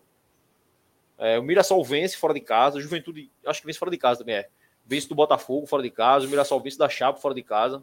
Kaique perde um gol no jogo do, da Chape, que absurdo o gol Kaique perdeu. Só, daqueles que só a gente sabe que ele perde aqui, então. Kaique fez aquela raiva, a raivazinha dele semanal pra gente lá. Aí o Botafogo perde e aí pra baixo não, agora começou a se complicar. O Ceará empatou, praticamente dando adeus ao campeonato. Veja, eu, eu sou meio chato ainda. Em termos de pontuação, o Ceará tá seis pontos só do, do G4. Então, termos de ponto, não é muito ponto, não. Mas o problema é que a turma não tá parando de pontuar, né, Luquinhas? Pô, é mais uma rodada que todo mundo pontua, velho. Todo mundo pontuou na rodada. É impressionante como a turma tá ganhando, o que só pressiona a gente, mais ainda para esse jogo fora de casa, né? A gente vai, vai ter, vai ter pré-jogo ainda terça-feira, provavelmente. Mas o que pressiona a gente mais uma vez é jogar fora e pontuar, porque essa rodada, ó, todo mundo ganhou fora. Se na próxima rodada a gente perder, e aí, a turma que jogou fora? Guarani jogou. Guarani jogou fora em casa, em casa, não foi? Não, Guarani jogou fora. Ganhou do Havaí fora, isso mesmo. Então, se o Guarani deve jogar em casa, o Mirassol deve jogar em casa. Se essa turma ganhar e a gente perder, perder pro Vila, que já vai passar a gente se ganhar da gente, quer dizer, vai depender do saldo. Não, passa não, só se fizer mais de dois gols. Já vai chegar ali o, o oitavo colocado, o sétimo, pode ficar a dois pontos da gente. Aí embola tudo de novo, né, Luquinhas? Então, acho que quarta-feira é questão de sobrevivência, pontuar fora de casa, né? Exatamente. E só, não sei se foi no jogo, após o jogo contra o Vitória, foi contra, acho que foi contra o Sampaio, quando a gente venceu. Eu lembro que ele disse que ele acredita que o esporte vai ter uma sequência de vitórias no campeonato, onde o esporte vai desgarrar. Não, aí ele não entrou em detalhes se para títulos, se só o G4, mas ele fala nisso, que ele acredita na sequência de vitórias do esporte, e eu acho que eu até dei uma tweetada hoje pelo Vozes, eu acho que essa sequência ela precisa se consolidar a partir de agora. vitória contra o Sampaio, vitória contra o CRB. Talvez não vença o Vila, é um jogo muito difícil, mas também não pode perder. Se somar um ponto lá, não é de mal de todo ruim. Mas tem que ir lá para vencer o Vila Nova, aproveitar o momento ruim deles foi até. Teve até uma tweetada hoje que eu vi na, na timeline passando que Claudinei ele parece que vai ser segurado até esse jogo contra o esporte. Se for um resultado negativo, talvez ele caia. O Vila Nova vem de quatro partidas sem vitória. Então tem que aproveitar esse momento ruim deles. E também Passando é onde mora pela... o perigo, né? O esporte Passando pela instabilidade que Anderson falou, né, Luquinhas? Porra, todo Isso. mundo passa. O Novo Horizontino ganhou, sabe, sete jogos, passou uns quatro sem ganhar. Aí o Vila agora já tá uns 4 sem ganhar. O Vitória passou uns 4, 5 sem ganhar. A gente a também. Gente também. É, então espero que agora a gente faça o que a galera fez, né? Porque o Novo Horizontino teve 7 vitórias, o Vitória teve 5, o Vila acho que teve umas 4, e o Sport teve. A gente não ganhou 3. Chegou a ganhar 3 seguidas do Sport? Eu não lembro de 3 seguidas. Pode ter rolado, mas acho 3. que não. É. Ah, rapidinho. Eu até estava vendo agora há pouco, antes da live. O Novo Horizontino é, ele está na terceira sequência de pelo menos três vitórias consecutivas no campeonato. A primeira foi de 7, a segunda foi de 5 e essa foi de 3, a, a, reportagem que eu vi. Então, assim, terceira sequência do Novo Horizontino. O Novo Horizontino, nos últimos 11 jogos, e aí eu digo isso porque a gente fez o levantamento do CRB na rodada passada, no pré-jogo. O CRB, no, nos últimos 10 jogos, né, antes dessa partida contra o Sport, ele tinha o melhor aproveitamento da Série B, que coincidia justamente com a chegada de Daniel Paulista e estava empatado junto com o Novo Horizontino, 63% de aproveitamento. Se a gente quisesse fazer um critério de desempate, era questão de sete gols feitos, ou um saldo de gol de 7 a 5 do, Novo, do, do CRB em relação ao Novo Horizontino. Como o CRB perdeu para a gente e o Novo Horizontino venceu na rodada, nesse recorte dos últimos 11 jogos, o Novo Horizontino é o líder da Série B. Então, mais uma sequência positiva deles. Eu acho que a nossa precisa começar. É. Começou contra o Sampaio e precisa se consolidar nos últimos próximos jogos. E eu destaco também o Juventude, tá? O Juventude, desde que a, desde aquele 3 a 0 contra a gente aqui na ilha, que eles perderam, eles mudaram de treinador. Chegou lá Thiago Carpini. É o cara do, do Paulistão, né? Isso. O Juventude não perde há sete jogos. É, e aí, nesse recorte dos sete jogos, são vários recortes, né? Já nesse recorte dos sete jogos, o Juventude é o líder. São nove vitórias, três empates e duas derrotas, 71% de aproveitamento. Desde que ele assumiu né, esse, esse número de que eu citei aí, de, de vitórias, empates e derrotas, mas não perde há sete jogos, que é desde a partida contra o esporte aqui na Ilha do Retiro. E hoje venceu fora de casa, né? Então, é um ritmo de pontuação muito alto que lembra sempre a Série B de 2012. 2012. Né? E mais uma, viu? E mais uma análise rapidinho é o Guarani de Louser, tá? Que é. ele tem de oito jogos, acho que ele tá no oitavo jogo agora pelo Guarani. Ele tá com salvo engano, ele tá com seis vitórias, um empate e uma derrota. Lousa subiu, é subiu com a Chape, né? Lousa sobe com a Chape em 2020? 19, 20, 19, sei lá. É, enfim, ele sobe com a Chape. Eu não lembro se ele sobe campeão, se ele sobe vice, mas é um bom desempenho da, dele naquele ano. Ele veio pra cá, não fez, fez merda aqui, mas tem esse histórico aí na, na Série B eu acho que é uma rodada que, mais uma vez, mano, mostra a força da Série B, assim. A gente comentou na última live da gente, a live de, de encerramento de rodada, de, de turno, e, assim, mais uma vez, a, a Série B mostra a força que tá o ritmo de pontuação dessa galera lá de cima. A gente vai ter que... Não tem como o esporte não pontuar fora de casa, querer subir sem pontuar fora de casa. Acho que é um jogo para... Obviamente, como o Luquinhas falou, né? A gente tem que ir para ganhar. Mas vou ser bem sincero, vendo a tabela, vendo o ritmo de pontuação da galera, vendo os confrontos diretos, que próxima rodada tem uns confrontos chatinho aí. Eu assino esse empate lá em Goiás sem aperreio, velho. Até porque depois a gente tem um jogo Novo Horizonte em casa e depois a gente tem um jogo mais fácil, que é o Tom Bense fora, que é assim, mais fácil, né? É fora de casa, a gente sabe o problema do esporte fora de casa, mas porra, entre escolher Tom Bense fora de casa, ou Mirassol fora, ou Juventude fora, ou Vila fora, Tom Bense, ninguém é maluco, né? Então, se a gente consegue empatar com Vila lá, a gente pode emendar mais duas vitórias depois aí com Novo Horizontino e, e Tombense, seguir nas cabeças e ir lá para Campinas, para o Guarani depois, que são dois jogos fora de casa que a gente tem. Talvez com uma gordurazinha que garanta, que eu acho que sempre minha meta no G4 é olhar para o quinto e garantir uma derrota. Veja, se eu perder, eu saio do G4, não. Pronto, tá bom. Eu acho que a meta que a gente, no mínimo, tem que ter é garantir uma derrota. Porque pode acontecer derrota, de todo jeito acontece.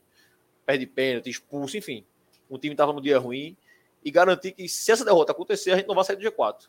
Porque jogar fora do G4 é uma pressão absurda, absurda. É... Tu continua achando, né, o que eu acho que tu continua, mas quero te escutar sobre essa necessidade de pontuar fora. E esse jogo do Vila, tu acha que o empate o empate tá de boa ou vai ser desastre o empate? Não, assim, eu acho que eu acho que tudo vai girar em torno da situação do jogo em si, né? Porque inicialmente é, eu assino, eu não assino não o empate, velho. Eu acho que o esporte precisa se impor, é mais camisa. O Vila tá descendente. Acho que dos times ali que estão no G4, para mim é o que está pior. Até se você pegar a sequência aí, ó, é, dos cinco últimos jogos, o Vila ganhou o quinto, né? E perdeu, perdeu três jogos dos últimos quatro e empatou um. Então, assim, é um time que claramente está mais uma vez em descendente, né? É um time que mostra que, como sempre, está repetindo a história. A defesa hoje já começa a ser mais vazada, né? Já tomou três gols do Novo Horizontino. Enfim, o, Novo Horizontino passou o carro ali no, no Vila Nova e até o momentozinho, vi pouco do jogo, mas o momento que eu vi, o Novo Horizontino foi gigante em cima deles. Enfim, assim, eu, eu, inicialmente eu quero de toda forma a vitória, porque o esporte é o esporte, tá ligado? É, é esporte clube do Recife. Tem que botar o Vila Nova no local dele. E, inclusive, a gente sempre teve um histórico legal contra o Vila lá, né? Enfim, mas dependendo das circunstâncias da partida, um empate pode se tornar um grande resultado. E assim, é, para fazer uma analogia de uma forma melhor, você pega o recorte de esporte, ponte, lá, o, o empate do esporte com a ponte, para mim, foi vergonhoso. Porque a gente jogou com um homem a mais durante o segundo tempo inteiro, não se impôs, não fez um, um gol, já o Vitória hoje, o impacto foi gigante lá dentro, porque o, o Vitória levou 2 a 0 né? Foi buscar, o, né?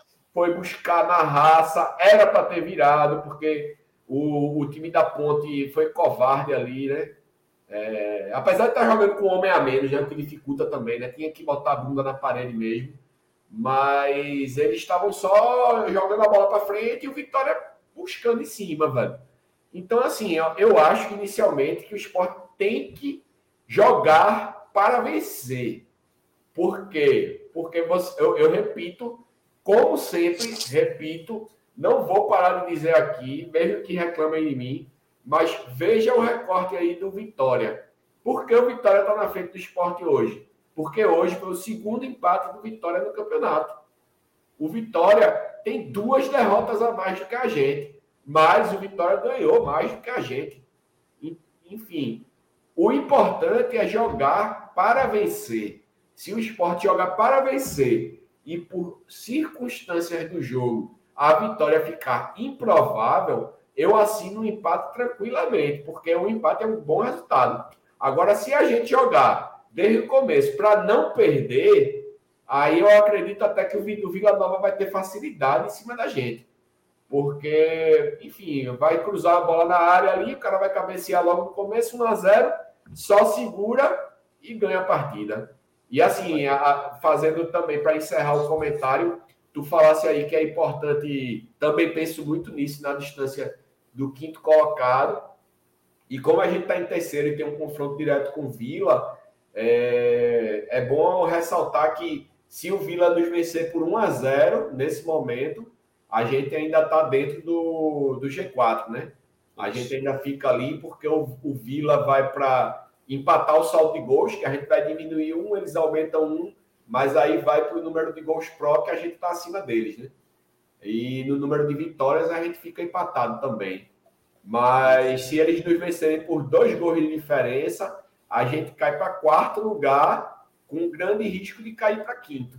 né? Porque o Guarani ele vai jogar com. Deixa eu ver aqui. Com o Ceará. Né? É com o Ceará. E... Então, rodada que vem tem jogos, tem jogos difíceis. Tem, uma, tem, tem jogos, tem jogos pesados. Vitória. O Vitória tá, o Vitória é. tá com mel na chupeta, porque vai jogar agora com dois times do Z4. Isso. É, eu vi muita gente falando aqui no chat, Luquinha, sobre sequência de vitória, né? Acho que foi Pedro, falou que tem que ganhar 5, 6 seguidas e tal. Veja, eu concordo, acho que todo mundo concorda que o esporte deveria ganhar 5, 6, mas eu tento analisar a tabela sempre. Não é nem pessimista, mas é realista, pô. Porque se assim, todo jogo a gente olhar e fazer, não, isso aqui tem que ganhar, isso aqui vai ganhar, isso aqui vai ganhar, não tem campeonato, tem que ganhar tudo e sobe. Então acho que, que não é assim. Aí eu até abri essa questão do esporte aqui, falar rapidamente vai.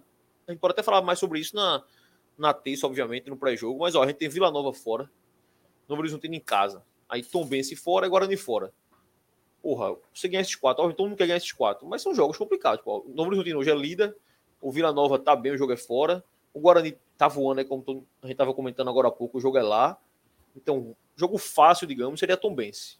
Que é fora de casa, que não tá fácil pro esporte para ninguém. Agora, depois disso, aí eu acho que tem uma sequência que o esporte deveria engrenar uma sequência boa, que é Ituano em casa, depois pega o Botafogo fora, depois tem Criciúma em casa, ABC fora, Londrina em casa, Havaí fora e Ponte Preta em casa. Aí eu acho que é bem mais acessível. Você, nessa sequência aí, deixa eu contar de do Ituano, depois do Ituano, é Ituano, Botafogo, Criciúma, ABC, Londrina, Havaí e Ponte Preta. São sete jogos. Desses sete aí, dá para ganhar cinco. Time que quer subir não é que dá para ganhar cinco. Time que quer subir tem que ganhar os cinco desses sete aí. Aí eu acho que sim, mas eu acho que hoje eu ainda perdoo um empate com o Novo Horizontino em casa, desde que ganhe do Vila, ou um empate com o Vila lá, desde que ganhe do Novo Horizontino. Não vai ser uma coisa que vai me deixar perder o, sonho, o sono por causa disso, não. Agora, se vai pegar Tom Bense lá e apanha para Tom Bense, aí é para se matar mesmo, porque você não pode. Você não chegou no começo, você consegue entender, Luquinhas, eu pelo menos, uns tropeços com o time lá de baixo, porque pô, acontece, um mau dia e tal. Mas retorno, do jeito que o bicho tá pegando, tem que se impor, tem que mostrar, não é nem se impor na camisa, não, é tem que se mostrar, bicho, veja só, você está lutando para não cair para C, eu estou lutando para subir para A. Foda-se, eu vou ganhar esse jogo. Posso até perder. Pode ser que use expulsão, alguém perca a cabeça de uma cotovelada em alguém e tal, e muda o jogo. Mas tem que se impor, né, Luquinhas? Exatamente. Acho que é o que a gente sempre cobrou do esporte, essa imposição na Série B. Primeiro por ser o maior clube da Série B, é, ser um dos principais, ou se não, o maior favorito a subir. E aí, você, se você quiser, você coloca o título aí no meio. E o meu pensamento, ele tá 100% com o de Nenel, em relação a esse jogo do Vila. É, se houver um esporte que chega a partir do segundo um, com a postura de que, ah, vou segurar um empate aqui, tá bom, eu vou ficar puto vou ficar muito irritado, porque eu acho que aí tem que ir lá para vencer, aproveitar mesmo o momento ruim do adversário. A gente viu o Vitória vindo aqui na Ilha do Retiro fazer isso, a gente viu o Mirassol. O Mirassol veio aqui na Ilha do Retiro e não teve um resultado melhor, acredito, porque não quis. Ficou tocando bola de lado para o outro, bola de Respeitou lado Respeitou demais o Leãozinho. Respeitou demais. Então, se quisesse, eu acho que teria conseguido é, aproveitar o momento ruim do esporte. E eu acho que é o que a gente tem que fazer com Vila Nova, velho. É, eu acho que foi Thales que falou, foi Pedro, não lembro agora, que a gente tem ganhado não sei quantas seguidas. É mais difícil, mas eu acho que a gente tem que ficar pelo menos invicto uma sequência de 5, 6, 7 jogos, sabe? Ganha dois, empata um, ganha três, empata um. A gente teve uma sequência dessa, a gente passou oito, ganhou seis, empatou dois, não foi uma coisa dessa? Isso. Obviamente que um número maior de vitórias, como o Nenel bem falou aí do, Vitória, do próprio Vitória, que praticamente não empata no campeonato, ou ganha ou perde. E aí você tem até um critério de desempate a seu favor, que é o número de vitórias, né? Que é o primeiro critério de desempate. Então acho que realmente virou o turno, acho que a mentalidade agora tem que ser, isso já deveria ser desde a primeira rodada, né? Mas já que virou o turno, tá dentro do G4, a mentalidade agora tem que ser vamos se impor toda a partida, dentro, fora de casa, enfim. Se tá com desfalque, se não tá. Obviamente, se você tem um caminhão de desfalques, aí você já enxerga o jogo de outra forma. Você já enxerga também o um empate a partir do minuto zero de outra forma. Mas, com o time que a gente tem e diante dessa tabela tão complicada, complicada que eu falo assim, né? A pontuação tão próxima um do outro ali, o esporte tem que se impor, porque se for para as partidas, principalmente fora de casa, ah, vou empatar esse jogo, vai acabar perdendo e aí a situação vai ficar pior. Pois é, pois é. Vamos agora, agora caminhamos para o fim, né? Já diria Dudu, agora a gente caminha para o fim. É, a gente, o Volley foi marcado hoje no Twitter do Corneteiro, né? Sobre uns entulhos que tem ali na área do Retiro, atrás da, da arquibancada, que seria do visitante antigamente, mas é aquela curvinha entre a frontal e a geral do placar. A entrada ali atrás no portão é fechado e tinha uns entulhos ali, o que a gente vai colocar certeza já já por aí. E a gente para comentar sobre e tal, e assim, obviamente tá errado. Não tem muito o que, o que falar sobre, tá errado, porra. Não é para estar tá ali. Até porque pode gerar violência, né? A gente sabe que o nego pula aquilo ali, pega o um negócio, joga pro outro lado e tal, o clube vai ser punido depois. Mas tá aí, tá aí na tela. Tem como dar zoom, Luquinhas? Se tiver, desenrola aí. Tu, se tu não sabe, aqui. eu não sei. É. Se der aquele Ctrl, é Ctrl mais que aumenta a tela? Hum. Dali. Gigante demais, pô. Tá chegando aí, tá melhorando, não? Tá, tá, melhorou. Não, né? não, melhorou, melhorou um pouquinho. Bom, tem uns itúrios ali. Entre o portão de entrada e, e a arquibancada da curva ali. Portão é esse aqui, né? Tá o mouse. É, exatamente. Esse portão aí, essa muretinha aí atrás, tem esses entulhos aí, era bom o esporte tirar e a gente já. Não embora que a gente recebeu isso, a gente recebeu uma notícia que o esporte estava para limpar isso aí amanhã já. Então parece que o clube amanhã já vai limpar isso aí. Próximo jogo a gente dá uma olhada. Mas é importante pela segurança, velho. Porque eu lembro que eu fui pra, teve um jogo uma vez no Arruda, que o Arruda tinha acabado de passar por alguma reforma. Meu irmão, tem entulho pra caralho embaixo da frontal, velho. Só vi a turma pulando, pegando pedra, jogando, jogando pro outro lado. Então, para evitar oh. que o maluco pegue uma pedra dessa aí e jogue. Fala, Nelson. Só assim, viajei aqui rapidinho, mas é, esse, esse ponto aí que tá nessa foto não era aquele lugar que Silvio Guimarães, na é. 2008, 2009, era onde ele ia dar pra gente a salada a sala. brava, né? É, exatamente isso aí. E ia ser esse cantinho aí, né? Que já era meio que o lugar de guardar entulho naquela época, né? Era o lugar de guardar material. Era exatamente isso aí. Aí ele disse que ia disponibilizar, então a gente vê que se passaram o quê? 14 anos. né? e continua e aí. Continua lugar... encostado aí, né? Tá ligado? É muito é, louco isso, né? É foda, é foda. E aí, mais uma vez, a turma vai falar de gestão. Sempre tem um cara que vai falar, porra, isso aí foi Yuri Romão. Não foi, vai. Aí, olha, Silvio Guimarães. Aí depois de Silvio veio o quê? Acho que foi do B. Aí depois teve Martorelli. Aí depois teve Arnaldo. Aí depois teve Milton. Então, assim, todas as correntes políticas, oposição, situação, escaralho. Mudou o patrimônio 500 vezes e continuou lá o buraquinho do entulho. Então, é rolo, é o esporte, é o esporte. Nada muito novo, não. É o Leãozinho. E por fim, Diego Souza, né? Diego Souza foi apresentado, como o Luquinhas falou, foi apresentação. Peraí, rapidinho, deixa eu procurar um comentário aqui, rapidinho. rapidinho fala, fala, procura aí, relaxa. Um do fã de Lucas. Cadê o comentário do fã de Lucas? O Wendel? É, o, fã, o maior o fã número um de Lucas botou um comentário aqui antes. Que Porra, eu acho que eu sei qual é. Tela. Eu acho que eu sei qual é. É o do sorriso? Exatamente. Porra, eu procurei depois não achei, porra. Tem que botar esse comentário enquanto eu vi. começa a falar, porra. Eu tava procurando aqui também, mas não achei, velho. A galera foi falando muito e saiu o comentário, porra. Cadê, cadê, cadê? Achasse não? Tô procurando. Vai falando aí que eu boto Luquinha já botou o vídeo. Luquinha, Luquinha quer tirar o foco, miserável. já meteu o vídeo de Diego Souza, mas é isso aí. O vídeo de Diego Souza, ele foi apresentado no vestiário, ou vestiário, ó, no intervalo do jogo. Aí, aí, ó. Aí, rapaz. é exatamente isso aí. Foi o Diego Souza Luquinhas em doida. Eita, tirei sem querer, eu apertei o lugar errado. Então, Diego Souza foi apresentado no intervalo do jogo. É, tava um clima meio. meio. meio xoxo no estado. O esporte tinha saído, tinha, sei lá, cinco minutos. Vaiado, torcida puta. O esporte não anunciou que ia apresentar ele, então foi surpresa.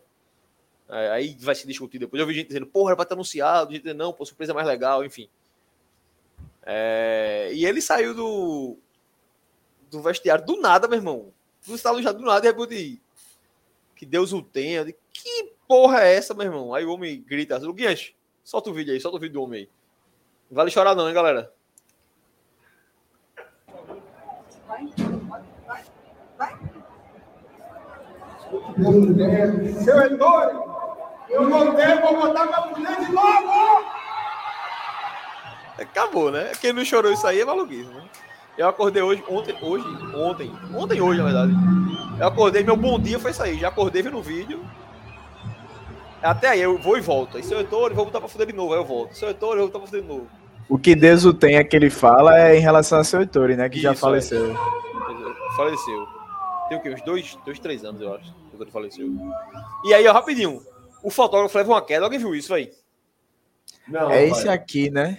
Não, é esse... eu, eu acho que é, é alguém vai sumir aí. Alguém vai sumir na tela. É o de amarelo, ó. Cadê o cara, velho? O cara caiu aí no, no buraco, nesse, nesse túnel aí. Na hora do estádio, eu não sei se foi Billy que falou comigo. Alguém falou na hora, meu irmão, o cara caiu, doido. Eu não vi, velho. Na hora eu não vi. E outra coisa, posso soltar, soltar de novo, Luquinha, deixa só sem som se tu quiser aí. Queria dizer que o Perraio de Diego Souza Davi, é Davi, né? Tá grande Isso. pra caralho. Se ele jogar um pouquinho de bola, já fazia um contrato vitalício com esse boy aí, porra. Pra seguir sendo embaixador aí, acabou, velho. Bota o boy pra jogar aí. O Wendel aí, eu disse que pra fazer inveja a ele, meu filho ganhou da irmão dele nas sociais uma camisa autografada. Boa, meu velho. Diego tava. Olha o Pirraia, que Pirraia bonito, porra, lindo igual o pai, amo os dois. E o esporte assinou, de não sei quantas camisas foram, tá aí atrás, funcionário do clube. Foram 10 camisas. É, com saco na mão com as camisas. E o esporte, camisa autografada pro Diego, ele saiu jogando. Jogou na curva, na frontal, nas sociais, na geral. Eu não sei quantas foram, mas enfim. Saiu dando, eu achei massa a apresentação. A gente sabe que a ilha. A ilha não tem como fazer uma apresentação fuderosa de apagar a luz, acender a luz, pá, porque se apagar, meu amigo, só no outro dia é, é complicado e tal. Mas, porra, dentro do que podia ser feito, do que eu sei que poderia ser feito, um dia de jogo, sem orçamento, sem poder fazer show e nada, eu achei legal o jeito que ele entrou, achei achei legal, brincou com essa situação toda. É, a Rádio Ilha ficou tocando o pagode dele, que o pai dele fez, né? Muita gente falou, acho que Jefferson, até Jefferson botou aqui, ó, que eu não vi isso, o som da Ilha merda. É, pois é, muita gente não percebeu porque o som era ruim mesmo. Na frontal, pelo menos a gente tava, deu pra, deu pra escutar direitinho. Na frontal melhorou, né? Tava... Melhorou. Esse jogo agora a gente deu pra ouvir tudo nesse jogo de hoje, de, de sexta. Foi, melhorou, melhorou demais. Então o homem chegou, eu vi muita gente falando de, do peso dele. Na, até Pedro colocou, acabou de colocar aqui, ó. Diego tá pesado, você viu a imagem dele? Eu vi, achei ele um gostoso, um maravilhoso. Porra, lingerie separada, pelo amor de Deus, porra, me usa. Tô nem aí.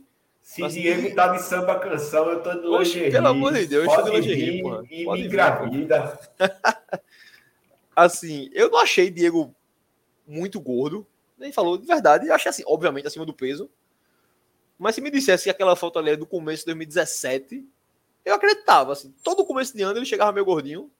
É o biotipo dele mesmo, ser mais pesado. Obviamente vem de lesão e tal. Acho que daqui uns 15 dias, talvez 20 dias, Diego pode estar tá, tá entrando já alguns minutos aí, Luquinhas. Tu achou ele muito pesado, Luquinhas? Muito, muito mais pesado do que sempre foi? Ou, meu irmão, é gordinho, pô, sempre foi. Nada muito diferente, não. Não, achei não. É normal, acho que para quem estava parado tanto tempo, é, lesionado, se recondicionando fisicamente, ele passou até mais alguns dias após o encerramento de contrato com o Grêmio também, né, nessa questão de vai aposentar, não vai, vem para o esporte, não vem. Acho que duas semaninhas aí de preparação física, o homem está no, no condicionamento físico, digamos, ideal.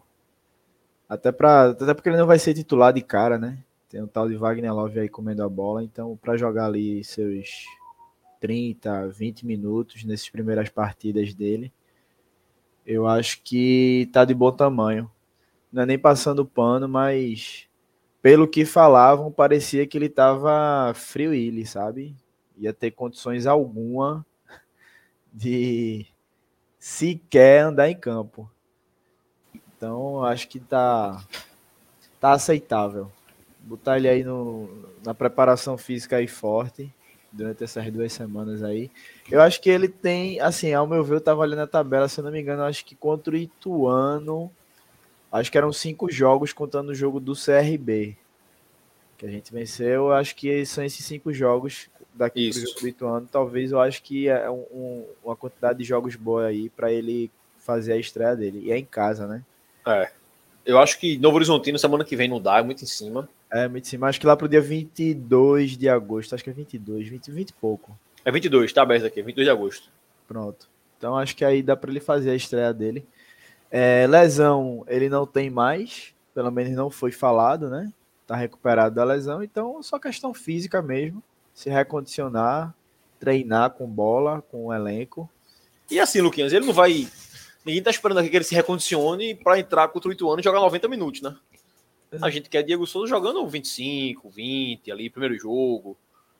Então acho que pra isso eu, eu concordo contigo. Eu acho que dá pro jogo do, do Ituano. Ah, em cima, ainda em cima sobre isso, na coletiva, Anderson, não- eu acho que ele não cita o nome do Diego. Mas ele fala de Fabinho, ele fala, ó, tá se preparando, assim como Edinho, assim como Jorginho vai voltar e tal, precisa de um tempo pra para se recuperar e voltar a ficar em forma. Então acho que também no esporte não vai acelerar isso, até para não perder o cara por mais tempo. E uma coisa que eu esqueci de, de comentar, um tópico, fala o quê? Fala, tem que falar? Não, não. É, em cima da coletiva de Anderson, Nenel, ele fala sobre o Fábio Matheus, eu achei uma fala massa dele né, sobre o Fábio Matheus. Ele diz que, eu não sei se eu mandei isso pro grupo, deixa eu ver aqui, deixa eu abrir o, o zap aqui. Eu tô sem o zap web aqui, tá, tá foda. Mas eu vi por alto, ele disse que foi uma surpresa, né? Ele não contava Pronto, com. Tá no, uma matéria da Itatiaia. Eu botei lá no Voz, se tu quiser botar na tela depois. Uma matéria da Itatiaia, o cara pergunta a ele sobre, enfim, contratação e tal, e ele cita Fábio Matheus. Aí diz Fábio foi uma grata surpresa, assim. E eu não senti, eu vi muita gente falando que foi uma grata surpresa na maldade. Tipo, porra, ainda não conhecia o menino, não. Todo mundo dizia que esse menino era bom e tal. Eu não interpretei dessa forma. Eu achei que Anderson quis dizer que, ó, o menino surpreendeu a quantidade de vezes que ele já consegue jogar em alto nível. Que ele se mantém, ele não oscila tanto. Porque logo depois de, de Fábio, ele cita Pedro na resposta. E ele diz que, pô, Pedro também aguentou durante muito tempo. Ele deu a entender que, ó, Pedro aguentou, mas Pedro deu uma oscilada. E Fábio não. Fábio se manteve. E eu achei massa a resposta dele. Primeiro, porque ele reconhece que, ó, eu tô confiando nesse menino. Foi- É uma grata surpresa. Eu acho que massa eles falar isso. Acho que até para Fábio escutar isso do treinador deve ser massa. E dá uma calada de boca e muita gente criticava ele porque não botava base, porque não confiava. Eu acho que ele, mais uma vez, ele mostra que, ó, quando o boy joga bola, fica, velho. Fica. Pedro oscilou, saiu. Aí vai ter aquela velha dúvida, né? Tipo, Ronaldo oscila sempre e não sai. Aí, bicho, é outros contextos. É, tipo, eu não sei o que, é que o Ronaldo faz no time que ele gosta mais. Pode ser por Eu experiência, que o Ronaldo que- oscile. Oi, fala. O Hugo deu uma travada, foi só aqui. Foi aí, foi aí. Aqui tava Foi aí. normal. Tá normal? Aí, então, normal. aí. Então, então, assim, tem a questão de Ronaldo que eu tava falando, que, pô, Ronaldo pode oscilar também, ele não tira Ronaldo. Mas aí é outro contexto, pô. Ronaldo pode fazer outra coisa no, no time que Pedro não fazia. Experiência, o Ronaldo oscila, mas não sinta. Pode ser que Pedro esteja mal, não tava conseguindo entrar bem no jogo, enfim. Mas eu gostei da, dessa entrevista de Anderson sobre, sobre Fábio. Acho que vale a pena a galera dar uma olhada depois. Tá aí, o Luquinha já botou na, na tela que a gente tweetou lá no Vozes. E mostrou, né, que, porra, confia no menino. E aí eu trago um tema que a gente vai debater na frente, mas rapidinho, né? Antes da gente acabar. Acho que fala também sobre a volta de Fabinho, né? Anderson falando que, ó, Felipe chega, um cara que vai ajudar muito, e Anderson falou isso. Ronaldo é um titular do time, a gente sabe que não- praticamente não sai. Fabinho voltando e ele dando a declaração que, ó, confia em Fábio, grata surpresa e tal. Então, assim, acho que fortaleceu o grupo de volantes no esporte e me deu uma pulga na orelha. Eu tinha certeza que Fábio sairia do time. Se me perguntar isso agora, eu já não tenho certeza. Eu acho que já existe uma esperança de que, porra, talvez Fábio fique nesse time aí. Eu ainda, assim, por tudo, apesar, apesar da, das palavras de Anderson, por tudo que ele demonstrou durante o ano, eu ainda tenho, vamos dizer, no- mais de 90% de, de certeza que Fabinho vai chegar e vai chegar chegando ali, em cima de, de, de Fábio, né? Apesar de, por exemplo, o La Bandeira não chegou já desbancando Edinho de vez, né? Mas é, se você parar, como eu disse no comecinho da live, se você parar para fazer uma análise do que, de como era antes, antes era exatamente isso que está tá acontecendo agora e está acontecendo novamente, né? Ora era La Bandeira, ora era Edinho. Então, assim, de tudo que aconteceu, anteriormente no, no esporte, eu acho que a partir do momento que Fabinho tiver 100%, Fábio vai para o banco. Infelizmente, mas eu acho. É, não consigo acreditar que o menino vai se manter ali dentro da coerência de, de Ederson, não. Da coerência entre, entre aspas aí, né? Mas espero, espero que o bom senso reine e que Fábio não vá para o banco, porque se tem alguém ali naquele dentro do esporte ali, dentro do elenco, pelo menos ali do meio para frente, que não merece pegar um banco, esse alguém é Fábio, né? É Fábio e eu botaria Fábio Love, vamos dizer. Fábio Love não merecem pegar, pegar banco de jeito nenhum, né? Então, é, vamos embora que ó, Jefferson mandou aí dois reais de superchat e convidando a gente. Primeira vez que eu vejo alguém convidar para o aniversário pagando, né? Mas ele tá pagando para gente ir para a festa dele. Mas vamos embora. Mande, Já... mande, mande no grupo depois, mande, mande endereço, horário direitinho, que a gente tenta desenrolar isso aí. Isso, manda lá. E já desejo, não vou desejar antecipado, não. Amanhã a gente manda os parabéns. Amanhã a gente manda os parabéns. Né? É, antes faz mal para a saúde, né? Ó, Mas... só abrir, acho que estou com a matéria aberta aqui sobre a entrevista de Anderson, que eu falei mais cedo sobre contratação. Ele falou o seguinte, abre aspas. O que queremos não é trazer número de atletas, mas jogadores com características interessantes que possam agregar, porque a nossa base já está muito bem estruturada e montada. Estamos sempre atentos também a essas possibilidades que a base pode que a base de poder pode que a base, o cara escreveu errado aqui, eu acho, que a base pode suspender, pode sustentar. Então acho que é em cima daquilo que a gente falou, só vai só vai chegar alguém se realmente for para ajudar. E a aspa dele sobre Fábio foi a seguinte, ó, abre aspas, nós tivemos algumas coisas interessantes como é a questão de Fábio, por exemplo. É um menino, é um menino, a gente não contava, não tinha muita expectativa com ele. Tivemos o Pedro, que é Pedro Martins, que sustentou muito com a gente. São meninos que nos momentos difíceis conseguiram dar resposta muito positiva. Então, acho que mostra que Anderson confia nos dois. Acho que o momento de Fábio é melhor. Mas que Pedro daqui a pouco volta. Pedro saiu um dia desse, depois entrou, já jogou no, contra o CRB, ele joga, joga bem. Acho que contra o Sampaio ele entrou também. Não foi Sampaio que o Pedro entrou no segundo tempo? Acho que é São Paulo e entra, entra bem, né? Foi, foi isso, foi isso. É. Então, assim, acho que a gente tá bem. Acho que a gente tá bem. A, um indicativo é bom. Eu tô sentindo que a chave deu uma, deu uma mudada. É, falamos de tudo, né? Não esquecemos nada, não. Diego, análise, Roma, Romarinho. Então, foi tudo hoje. Agradecer a galera aí mais uma vez por estar pra gente com a gente aí. A live massa hoje também. Muita gente com a gente. Mandar um abraço aí pra Jefferson. Jefferson, meu velho. Amanhã a gente conversa direitinho. Felipe Pedrosa, Rosivaldo, Wendel, Melfan Luquinhas, Pedro Coque também, Júnior Terceiro. Porra, teve muita gente hoje aqui, então abraço pra galera que tá sempre com a gente aí. É, não se esqueçam de porra, se inscrever no canal. A gente porra, esquece pra caralho de pedir like, velho. Mas, pô, dá o like, dá o like, dá o like aí no canal, é, na live, se inscreve no canal, ativa o sininho, compartilha com a, com a turma aí pra, pra ajudar a galera aqui no trabalho.